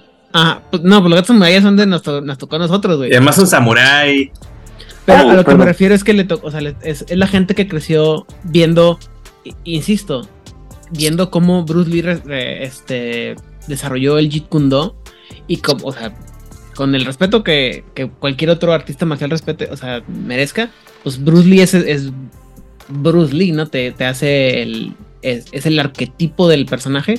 De hecho, también mucha gente. Yo, yo entiendo que, insisto, el, cine asiático es muy exagerado y muy. Tiene unos tropos muy específicos, ¿no? Pero la razón por la que mucha gente sabe y, sigue la, filosofía. O la, no, perdón, la saga de, las películas de Ip no es porque estén muy buenas. o sea, no porque sean malas, no, porque sean muy buenas, sino porque todo el mundo quiere saber la historia del güey que, que le enseñó a Bruce Lee. ¿no? Exacto. Y. Pero la, a lo que voy es el, tropo que yo veo, que yo identifico en, en, Mago la Ascensión de los, este, los Akashayana es esta, idea de este. Eh, esta persona que por su fortaleza mental logra hacer grandes proezas de fuerza física, ¿no? y de, y de modificar su entorno, ¿no? Y, y su, él mismo, ¿no? Y también, o sea, en, Facebook, en YouTube, en todos lados, eh, está plagado de videos de los, estos monjecitos, chavalín, monjecitos chiquitos, me refiero a los niños que están, que se paran así con los, con el dedo índice y hacen 200, eh, este, lagartijas, y así como que no mames, güey, ¿no? O se paran en la, en la escoba, güey, o no sé, 500 y ida y bajada, ¿no? Y todas estas, esta idea de, de este este tropo de este asiático chingón en, su, en un arte marcial que es tan, tan, tan chingón que lo que hace es mágico, ¿no? Y ya después le metes la filosofía de por qué tienen esta, esta estas... Eh, explicas, intentas explicar en filosofía cómo es que lo logran hacer y le buscas la historia de, bueno, es que el Monte Perú y que nada, y que el yoga y que el, el, el ¿cómo se llama? El templo Shaolin, ¿no? bueno, digo, fuera de eso, este, eh, tuve en, cierta ocasión oportunidad de, ir a verlos este, eh, como parte de la actividad cultural de, la Embajada de China. Este, trajeron a, bueno, hay un grupo de Shaolin que recorre todo el mundo haciendo este, como, muestras de, de su arte. Y, y, es muy impresionante, o sea, este, realmente sí los ves y hacen cosas que, que, parecieran sobrehumanas y, mágicas. De hecho, una de las cosas más sorprendentes que, que hacen, eh, atraviesan una aguja, bueno, no una aguja de coser, o sea, una aguja de cierto tipo, a través de una este, placa de cristal y del otro lado hay un globo. Y entonces la avientan con las manos, la aguja, y la aguja atraviesa el cristal sin romperlo. Y, este, y, revienta el globo del otro lado. Si eso no es magia, no sé qué es. O sea, y es, o sea, bueno, el destino es Quan Chan Kane y Mr. Miyagi y, todo ese tipo de, de, de tropos, ¿no? También, o sea, si te pones a analizar la historia de, lo que pasa con la historia de Mr. Miyagi en Karate Kid, pues es una casi ese güey. Es un vato que no quiso, pues, o sea, estuvo en la guerra, pero ya no quiso estar ahí y luego tiene estas técnicas acá súper y súper chingonas y le enseña al, al, ¿cómo se llama? Al pobre Daniel y Daniel así, pero al mismo tiempo está la parte del, de la, no, bueno, o sea, te, yo te puedo enseñar a patear y, y, madrar a todos los Cobra Kai, pero mira, güey, aquí está el bonsai, feliz, tranquilo, güey. ¿No? O sea, que después hace un todo un cotorreo en la fabulosa serie que es Cobra Kai. Pero vean Cobra Kai. Este. Ah, es que todo lo que estaban mencionando ahorita este, entra en un concepto que se llama orientalismo.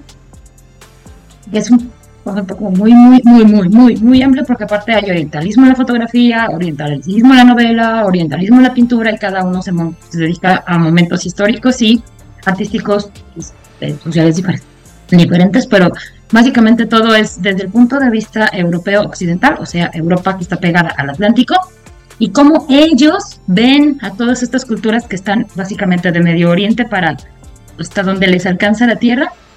O no, o el, el mar. pues hasta donde les alcanza la tierra, eventualmente llegarán al Pacífico. Pero eh, es esta romantización, pero mm, y utilizo romantización, no idealización, porque es la manera en que ellos dicen, ah, te voy a explicar a ti cómo funcionas, porque yo te lo estoy explicando, porque yo sí sé cómo funciona el mundo. Pues y además es la manera en que se quiere presentar a todas esta, estas culturas para este mundo, claramente dentro de un paradigma este, europeo occidental, siempre desde el punto de vista de, o sea, si estás bien padre y si haces cosas bien increíbles que como que no entiendo y no eres tan salvaje como yo creía, pero sigue siendo como, pues como salvaje, y como bárbaro y como exótico y diferente. y exótico, este, exótico como malo, no exótico como algo interesante. Para, y, para dos lados, ¿no? Porque es lo que pasa, por ejemplo, con toda la gente me, declaro culpable, que alguna vez tiene, tenemos esta como fijación con Japón, por ejemplo, ¿no? Porque piensas que todo lo que ves en el anime refleja la cultura real de Japón y así como que, no, vato, no, no, para nada, güey, ¿no? Y o Corea y los, y los doramas o el K-pop, o sea, es una parte, güey, sí, pero no es, o sea, el, el ver, ¿qué pasó? Ya, suena, suéltalo. Te, te va a poder ir adentro no porque no me alcanza, entonces sí necesitamos un Patreon para que diga todo lo que ah, tenga que decir acerca de eso. Sí, no, o sea, a lo que voy es, como dices tú, es, orientalismo y es esta, esa tendencia que tenemos de ves una cosa y, piensas que así es todo lo que, lo que es y le haces una idea así súper romántica y no, güey. O sea, lamento decirte que por ver 300 horas de anime al día no te va a hacer que puedas ir a comprender la cultura japonesa tal y como es. Aunque vayas, a lo mejor no te va tan mal, pero no vas a entender muchas, muchas cosas, ¿no? Sí, te va mal. o sea, otro ejemplo que se tiene mucho más aterrizado, si lo queremos ver en nuestro México precioso, es, es que los grupos culturales anteriores a, a la colonia todos vivían en una paz y en armonía con la naturaleza, porque inserte cualquier cantidad, pero este las pruebas y hallazgos arqueológicos que se tienen en Teotihuacán es que pues básicamente era un centro religioso importantísimo, sí, era un centro de ah, mm, cuando la gente va a un lugar sagrado. A peregrinaje. De peregrinación, pero también era un centro económico durísimo, importantísimo, porque se encontraron un montón de vasijas olmecas, totecas, mayas, y de pronto empiezan a ver por qué hay hornos aquí, por qué hay tantos hornos aquí. Siguen investigando, investigando, que es lo que hacen los arqueólogos, y es como de, ah, básicamente acabaron con el sistema este, ecológico de toda esta región porque necesitaban madera para construir y para todos estos hornos, porque claramente no traían las, este, las vasijas desde, desde Mérida, sino venían este, alfareros mayas, se instalaban en la zona de mercado de Teotihuacán y se ponían a hacer su alfarería ahí. Porque no te lo vas a traer, se rompe. Así que, como de, sí, paz y armonía con la naturaleza, claro. Nada más no eh, acabaron con todo el sistema. Y lo, lo mismo pasó en la península yucateca aparte de las sequías que tuvieron, pero también fue como, como que un poquito de cocidio aquí, pero uno chiquito. En resumen, es todo lo que les acabo de aventar y vomitar reducido de lo que es la historia de la hermandad acásica, súper reducido, discúlpenme, insisto, este, es el patrón, es, es, es, bien reduccionista, ¿no? Están mezclando chile, pozole y mole con todo en el, de todo lo que es Asia, y Asia es como ahorita, ahorita lo decía Odil, ¿no? O sea, simplemente China tiene 3.000 años de historia y ellos sí la tienen documentada, güey, no como nosotros, pinches bárbaros, en las que hay una, continuidad mucho más este, establecida y hay miles de grupos y muchas gente, o sea, es muy, muy complicado y lo que hicieron esta gente es, pues, los chinos chidos que tiran, que tiran patadas, ¿no? O sea, sí, sí, pero no. Como decía ahorita Elías, de repente se hacen unas cosas bien impresionantes los monjes cholines y todo, y también, pero cualquier grupo, ¿no? Lo puede, lo pudiera hacer. Hay cosas muy impresionantes. De hecho, hay unas cosas ahí que vamos a hablar, hablar la semana que viene cuando hablemos del, paradigma y todo. Pero sí está bien reduccionista, sí está bien así como que, ajá. De hecho, la misma historia de repente como que se enfoca nada más en lo que pasa en ciertas partes de Asia. Y pues eso es lo que pasa cuando quieres cubrir todo Asia. Oye, pero vamos anunciando a la posibilidad de creer que la hermandad Kashika o que los Sultanatoy nos van a introducir a la cultura asiática, ¿no? Esto es una narrativa que a mí me gusta mucho, es una narrativa muy interesante, creada por mentes occidentales acerca de una idea muy vaga de la, esa única y abstracta cultura oriental de ese país llamado Asia, y del que realmente no vamos a saber de este país llamado Asia. Sí, está, haciendo, está haciendo sí, porque norteamericanos. Sí, estoy de acuerdo. No, no, no, está bien, o sea, está un país llamado Asia, así como hay un país llamado África. Ajá. Sí, bueno, Oye, al menos no, o sea, es, esa es la lección, es la, es la lección que, estamos, que es lo que quiero hacer énfasis, ¿no? Como dice Hernán, o sea, eh, lo está diciendo de manera más educada que como lo digo yo, es no, güey. O sea, está súper limitado el asunto. No es una guía cultural. Para eso tenemos a los Genge Yokai. No sé qué, no, no es cierto, no me dan caso. claro, claro. los Kueijin, güey, los Kueijin. Los Kueijin, los Genge Yokai y este, los Stargazers. No, no se crean, no. Evidentemente es muy complicado. Esta es la historia de un grupo ficticio. Es una historia súper limitado todo el asunto.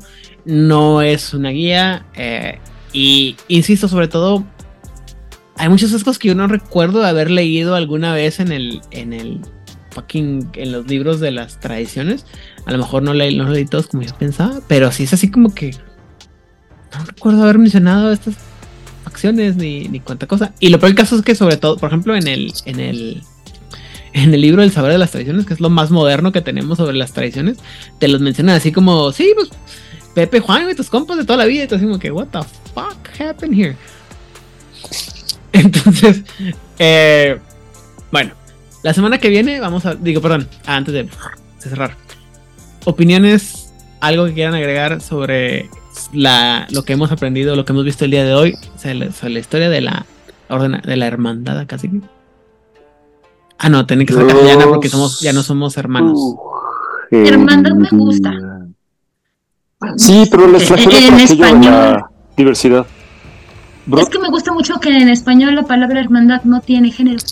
Cierto. la hermandad puede estar hecho por hombres, por mujeres o por grupos o por eh, grupos mixtos y no importa. Cállate la, boca, no En español, en inglés es brotherhood, sí, pero Cierto. eso fue es de las pocas veces que cuando cambias la palabra de inglés a español sí te da una palabra neutra. Y en este caso, por eso me gusta utilizar hermandad akashica. Pero eso soy yo. Ahora, ¿qué aprendimos?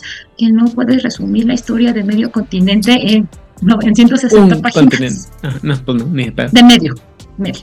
No puedes, y aparte del continente, pues Ah, bueno, sí. Una cuarta parte, dependiendo de cómo lo quieras ver como zona geográfica, porque En fin, toma lo que quieras, toma los libros. Recuerda que fueron hechos en una época. Euroasiático africano, ¿qué decir? Sí, gracias. Recordemos que fueron hechos por ciertas personas en cierta época de la historia con cierta capacidad de conocimientos y de obtener información, con una cantidad de prejuicios como todos nosotros, y que hicieron lo mejor por darnos una narrativa con un mínimo de coherencia. Mínimo. Hijo, mínimo. Sí, no, bueno. Y, y y pues si a ti te gusta hacer personajes que estén como más enfocados en la meditación y en el conocimiento. Y Kung pues, Fu. y Kung Fu. Panda. Y, este, y Panda también. Este, esta es como una buena eh, tradición para ti. Cinco puntos para el que entiende esa referencia. ¿Qué dice? Y, y, claramente, pues si te interesa también esto, pues eh, yo te invitaría a que buscaras libros cursos, diplomados a un experto y le preguntes a estas personas o vayas y conozcas un poquito qué está pasando en el mundo si esta tradición te llama a aprender qué pasa ahí. Porque para mí eso es algo importante del rol. Es como de aquí me voy a ir para aprender cosas de la vida real y así he aprendido un montón de cosas bien interesantes. Muy bien. Elías Lazorrio. Este, pues sí, digo, es una, eh, eh, es, interesante como un grupo que pugna mucho por la paz estuvo este, la mayor parte de su historia en guerra, eh, en guerra contra los Chakravanti, en guerra con los dragones elementales, contra los Kuei-Jin y todos los demás. Pero este eh, pues como dijeron, eh, este, eh, finalmente no pretende ser una lección de, historia y algo que está padre es que pues justo puede ser como un punto de entrada para conocer más toda este, o tener una aproximación a, a las diversas culturas que hay.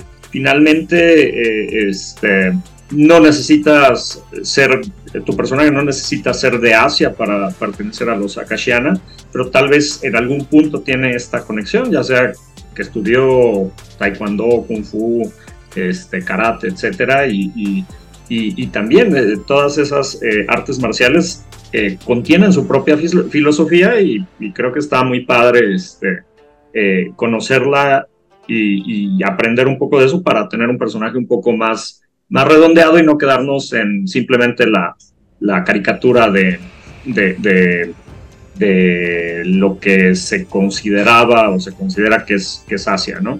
Este, em, tengo tres recomendaciones de películas que son así como que creo, no sé si ya las hayan mencionado, bueno, ya mencionó Aidan Ipman, que pues es muy padre eh, eh, para entender un poco de todo este bagaje cultural que, tenían este, previo a, ¿no? Y, de este colonialismo que tuvieron que este, sufrir.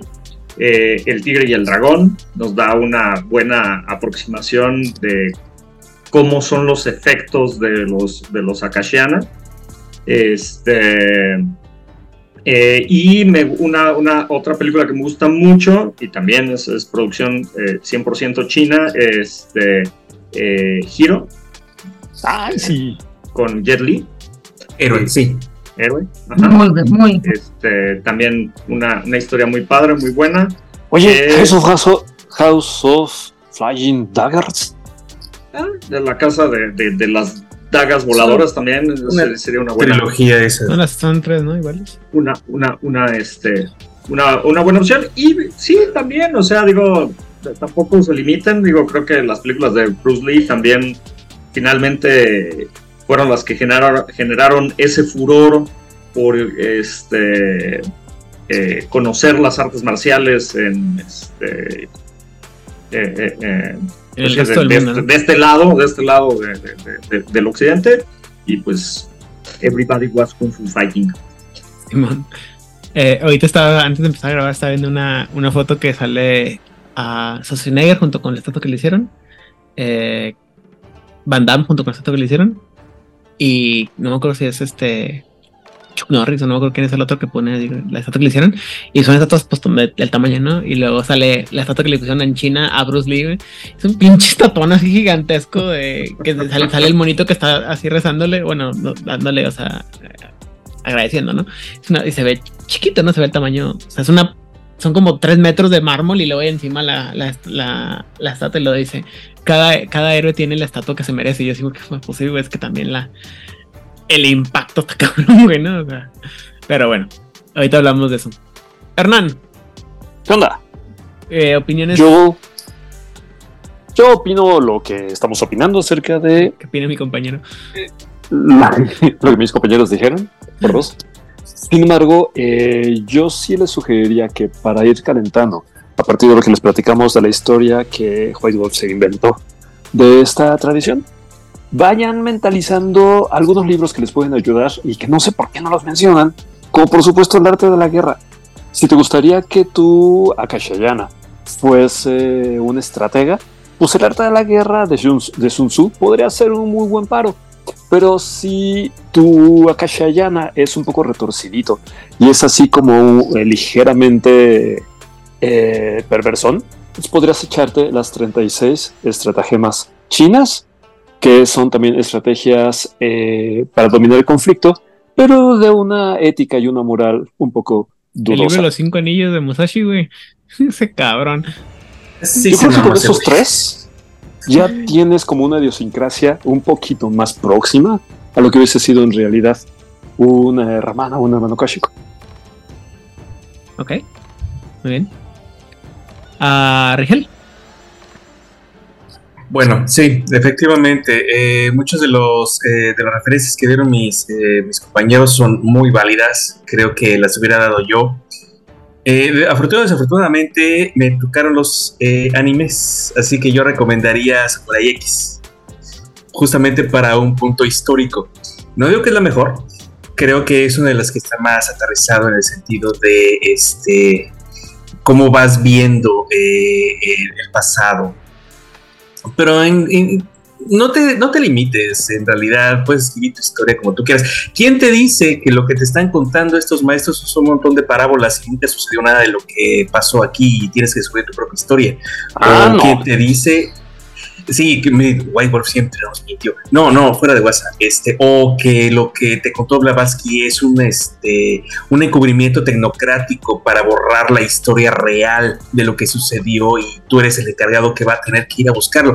Y te puedes inventar tu propia historia con todo este material que te dimos. creo que hablando, haciendo referencia a lo que dices tú del anime, este Creo que el, protagonista shonen estándar es el como el acásico por, por antonomasia, ¿no? Es siempre el vato que por su mentalidad y su enfoque logra hacer cosas mágicas y más allá de, todo lo que, o sea, se supera y es el, siempre el héroe. Eh, y hay personajes en, también en videojuegos, ¿no? Por ejemplo, eh, Ryu Hoshi de Street Fighter es, el, es un acásico como el solo porque él siempre se dedica a pelear, pero le gusta la paz. Él nomás, o sea, el, conflicto es una mejora para él. Eh, en Samurai Shodown es eh, no, en Samurai Shodown es este. Mil. De 800 y feria. No me acuerdo cómo se llama el. Eh, es que quiero decir Mitsurugi, pero Mitsurugi es es de Soul Calibur. Soul Calibur. Este. Ah, me lleva la madre. Pues supone que está, es el personaje, está, ambos Mitsurugi y el de Samurai Shodown están basados en Miyamoto Musashi. Entonces. El peinado lo delata. Ajá. Eh, también, este, de mi personal, de mi, de mi personal, así, predilección personal de lo que es una Casico, una persona en conflicto, pero también en paz, eh, y que busca ayudar a la gente, eh, Usagi Yojimbo es el, el, ¿cómo se ah, el. El, el viaje del, del, del samurái para redimirse y cuánta cosa y pues, la paz y aparte todas las cosas culturales que tiene de Japón. Está muy muy padre. Em, y pues sí este desafortunadamente es una visión limitada de lo que es la historia de, de Asia. Es una cosa muy muy complicada dígame. Perdón se me estaba olvidando este la historia del rey mono y el viaje a Oriente Ah, creo que es la referencia original, la, más verdadera en cuestiones este, de un viaje para autodescubrirse, este, para saber quién es realmente. Y es justamente porque eh, Chan Kane es tan, tan importante en el sentido que nunca deja de caminar, siempre es un viaje para descubrirse. Sí, es, eh, insisto, eh, Ah, perdón, estoy teniendo un pedo mental. Estoy tratando de hacer dos cosas al mismo tiempo y obviamente mis problemas, mi mente no da para eso. Haomaru es el nombre del personaje de Samuel Shodown, que es, el, es el, equivalente a, Mitsurugi de, cómo se llama de Soul Calibur. Este, la idea es lo mismo, o sea, insisto, el, el shonen siempre es como esta idea del personaje que se va mejorando a sí mismo, que va entrenando, eh, como decía ahorita Rigel, Viaje al Oeste con Sun Wukong, o como lo conozco también, o la versión más moderna y más agradable, más conocida por todos, Dragon Ball Z, Goku. Es, también los de Destripando la Historia tienen una muy bonita canción sobre eso, cuatro minutos, divertidísima, la animación está genial. Puedes, puedes entender todo Dragon Ball y puedes entender toda la historia de Son Está increíble, grande, grande Rey Mono. En cuatro minutos, destripando la historia. Claro, o sea, insisto, y es como, como el, ese es el tropo asiático, ¿no? Del, insisto, del, del personaje, dígame. Y, y para que no falle, porque ya nos había fallado la semana pasada, la referencia de Caballeros del Zodíaco es cuando llega Iki con toda su muy poquita humildad con Shaka y le dice, te voy a romper todos los hocico Shaka y Shaka de Simón, güey, tú dale a ver qué pasa. Hace todo su show Iki y nada más está caminando en la mano de Buda. Oh. La historia, el entrenamiento de, cómo se llama, de Shiru es totalmente, ¿cómo se llama? Acásico. Sí, sí, sí. Grande, por eso es el mejor, aunque tú digas lo que ¿No es Ulung? Pues, hay dragones, güey, algo ahí va de dragones. No sé, tú dime, tú eres el que se aventó como tres cuartas partes de las esferas, hablando de los hermanitos. Así es. Sí, es más bullo. Pero, pero, como ya son este compis y ya se llevan bien, digamos que sí. Pues, o sea, también, en ese sentido también, y para pagar las que debemos de, referencias, ella también es acásico, todo es por sus por su enfoque. Todos son acásicos, ¿qué le hacemos? Todos pelean con las manos, artes marciales. todos manejan artes marciales. Todos están en el grupo de combate. Pero bueno. Sí. Pero bueno, no, no, Andrómeda, ¿no? Únense, únense a nuestro, a nuestro usan, armas, usan armas, digo. Únense a nuestro Patreon para que vean nuestras peleas sobre artes marciales y los cabros del saco. Pero, este, bueno, sin más por el momento, Odil, Clio, saludos y redes sociales. También me encuentran en Instagram, X y Blue Sky como Odile Clio. No, no tengo códigos de Blue Sky todavía. I'm sorry. Uh. Perdón. Pues esas cosas son escasas. No dije. Yo no lo diseñé. En fin, claramente. Este, yo le mando saludos a los sospechosos comunes. Sofía, Edgar, Oliver, Vlad, Itzamna, Montse, Edgar, Hernán, y a toda la gente muy maravillosa que me mandaron memes de hipopótamos, de, capibaras, imágenes muy bonitas. Eh, el, grupo culinario político del espiritual. espiritual también. a, toda la gente que este hoy descubrí que tenemos muchos fans en Facebook, aunque yo no sabía, y es como de, oh, mira, mis amigos si me, si me escuchan todas estas cosas que digo y no me habían dicho nada, los desgraciados. Digo, hola amigos. uh, ¿Qué más? Mm, y, y, creo que ya, seguramente faltan un montón. Ah, sí, claro. Este, Demian Ponce, Miguel Miguel, Guillermo, eh, Ademar, Mónica, ya, ya, todos, gracias, muchas veces, besos, eso, vaya. Elías. Muchas veces. Este, pues también un saludo a, este, al grupo culinario de Discord, al grupo geopolítico de Discord, al grupo espiritista de Discord, al grupo mágico de Discord, a todo el Discord en general. Este, si no están en el Discord, no sé qué están haciendo, vayan inmediatamente y únanse porque se ponen buenas las, las pláticas. Este, y eh, ah, sí, sí, de antemano una disculpa a, todos. Esta semana no me dio la vida para el, episodio de Crónicas de la Tecnocracia, pero este, la siguiente semana estamos ahí. Otra vez, bueno, el viernes sale como episodio este, individual para que lo, lo chequen por allí. Y este, a mí me encuentran en todas las redes sociales como Elías Losornio. Y en Facebook tengo una página de un storyteller. Y nos escuchamos la próxima semana. Muchas gracias, Hernán Paniagua. Yo quiero mandar un caluroso saludo a todas las personas que nos acompañan en esta aventura mágica que es el podcast. Y también quiero mandarle a todo a un abrazo a nuestra super mesa de tecnocracia que que cada vez es más armónica y más tecnocrática. y a la mesa de Dragonlance y a nuestros amigos de Doom y a la supermesa de Mago El Despertar, que a veces nos vemos los domingos. Y no se pierdan el próximo episodio y vayan pensando cómo van a ensamblar su acacia Muy bien. Rigel, Vera. Ah, pues yo eh, siguiendo la tradición de Mon, voy a saludar a todos aquellos que Odil olvidó saludar. Porque una u otra razón siempre se le olvida, se le pasa, lo que sea. También voy a saludar a los sospechosos comunes. Y el grupo de Discord está muy raro. Pero me cae muy bien. Muchos saludos a ellos.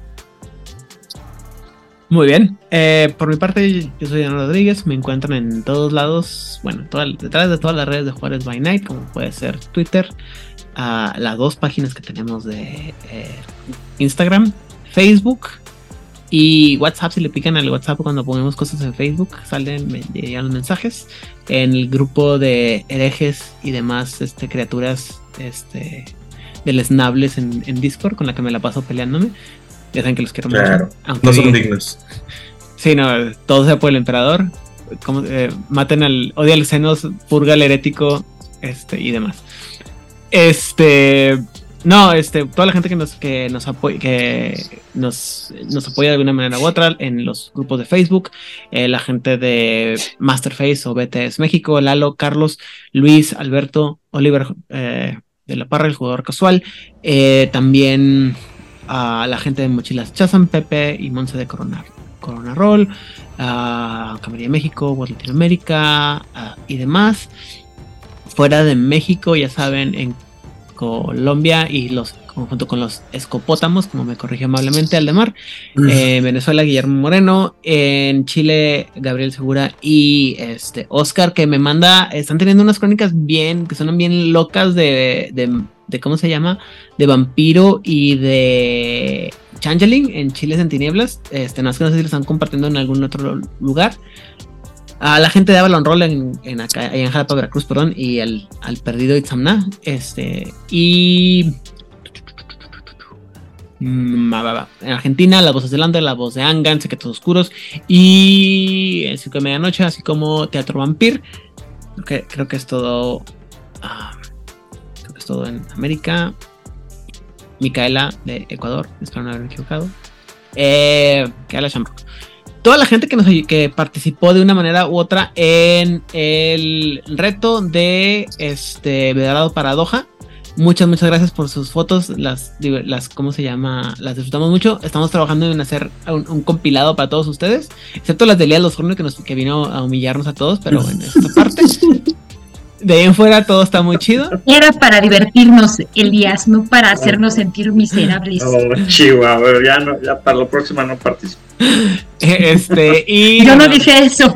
Y fuera del continente eh, americano, allá en España, a la gente de la frecuencia, también David Rosa, eh, en, Málaga, España, y en Barcelona, Raúl Roldán, y este eh, Emilio Rubio, a las Nigel Nigel. Sé que me falta gente de España, pero de repente se me olvida la. Espera, espera. Este, Nigel Nigel sí tiene razón. El Yokuro sí es fuerte superior. Bye. ¿Qué, qué, qué, qué? Que sí, Nigel Nigel tiene razón. El Yokuro es un té superior. Ya lo dije. Bye. Ah, ok, muy bien. Y, ah, y este, corrigiendo a Stranger del grupo de Discord que es de Argentina, no va a ser me quiera crucificar después. Este, y. Sí, aparte, aparte es el único que sí te quiere todavía. Ah, sí, es el único que todavía me quiere, ¿no? A pesar de todo. A pesar de todas mis este, desvariantes. ¿Se fijan que no hubo pregunta esta, esta semana? Pero vamos a, hacer, vamos a poner vamos a poner una pregunta al público. Este. Eh. ¿Cuál es la mejor representación de una Cásico que han visto en, en, en, medios, no? O, no la mejor. Ah. ¿Cuál es su favorita de una sí, que se tortuga? Que se ¿Eh? explayen. Puede ser tortuga. Está buena. O rata. Puede ser tortuga. O rata. O conejo. O gato. O, tipo con picos en los guanteletes. O, gatos. O gatos. Bueno, les voy a poner la pregunta ahí y ustedes me dicen cuál es su, su versión de, de su acásico favorito en, en medio. En un medio de entretenimiento. Sin más por el momento, muchas gracias por acompañarnos el día de hoy. Nuestro concilio fue conformado por Rigel, Hernán, Elías y obviamente Odil. Ya saben que si les gusta hablar sobre la versión reduccionista de Asia en Mago de Ascensión, por favor, compártanos. compártanos.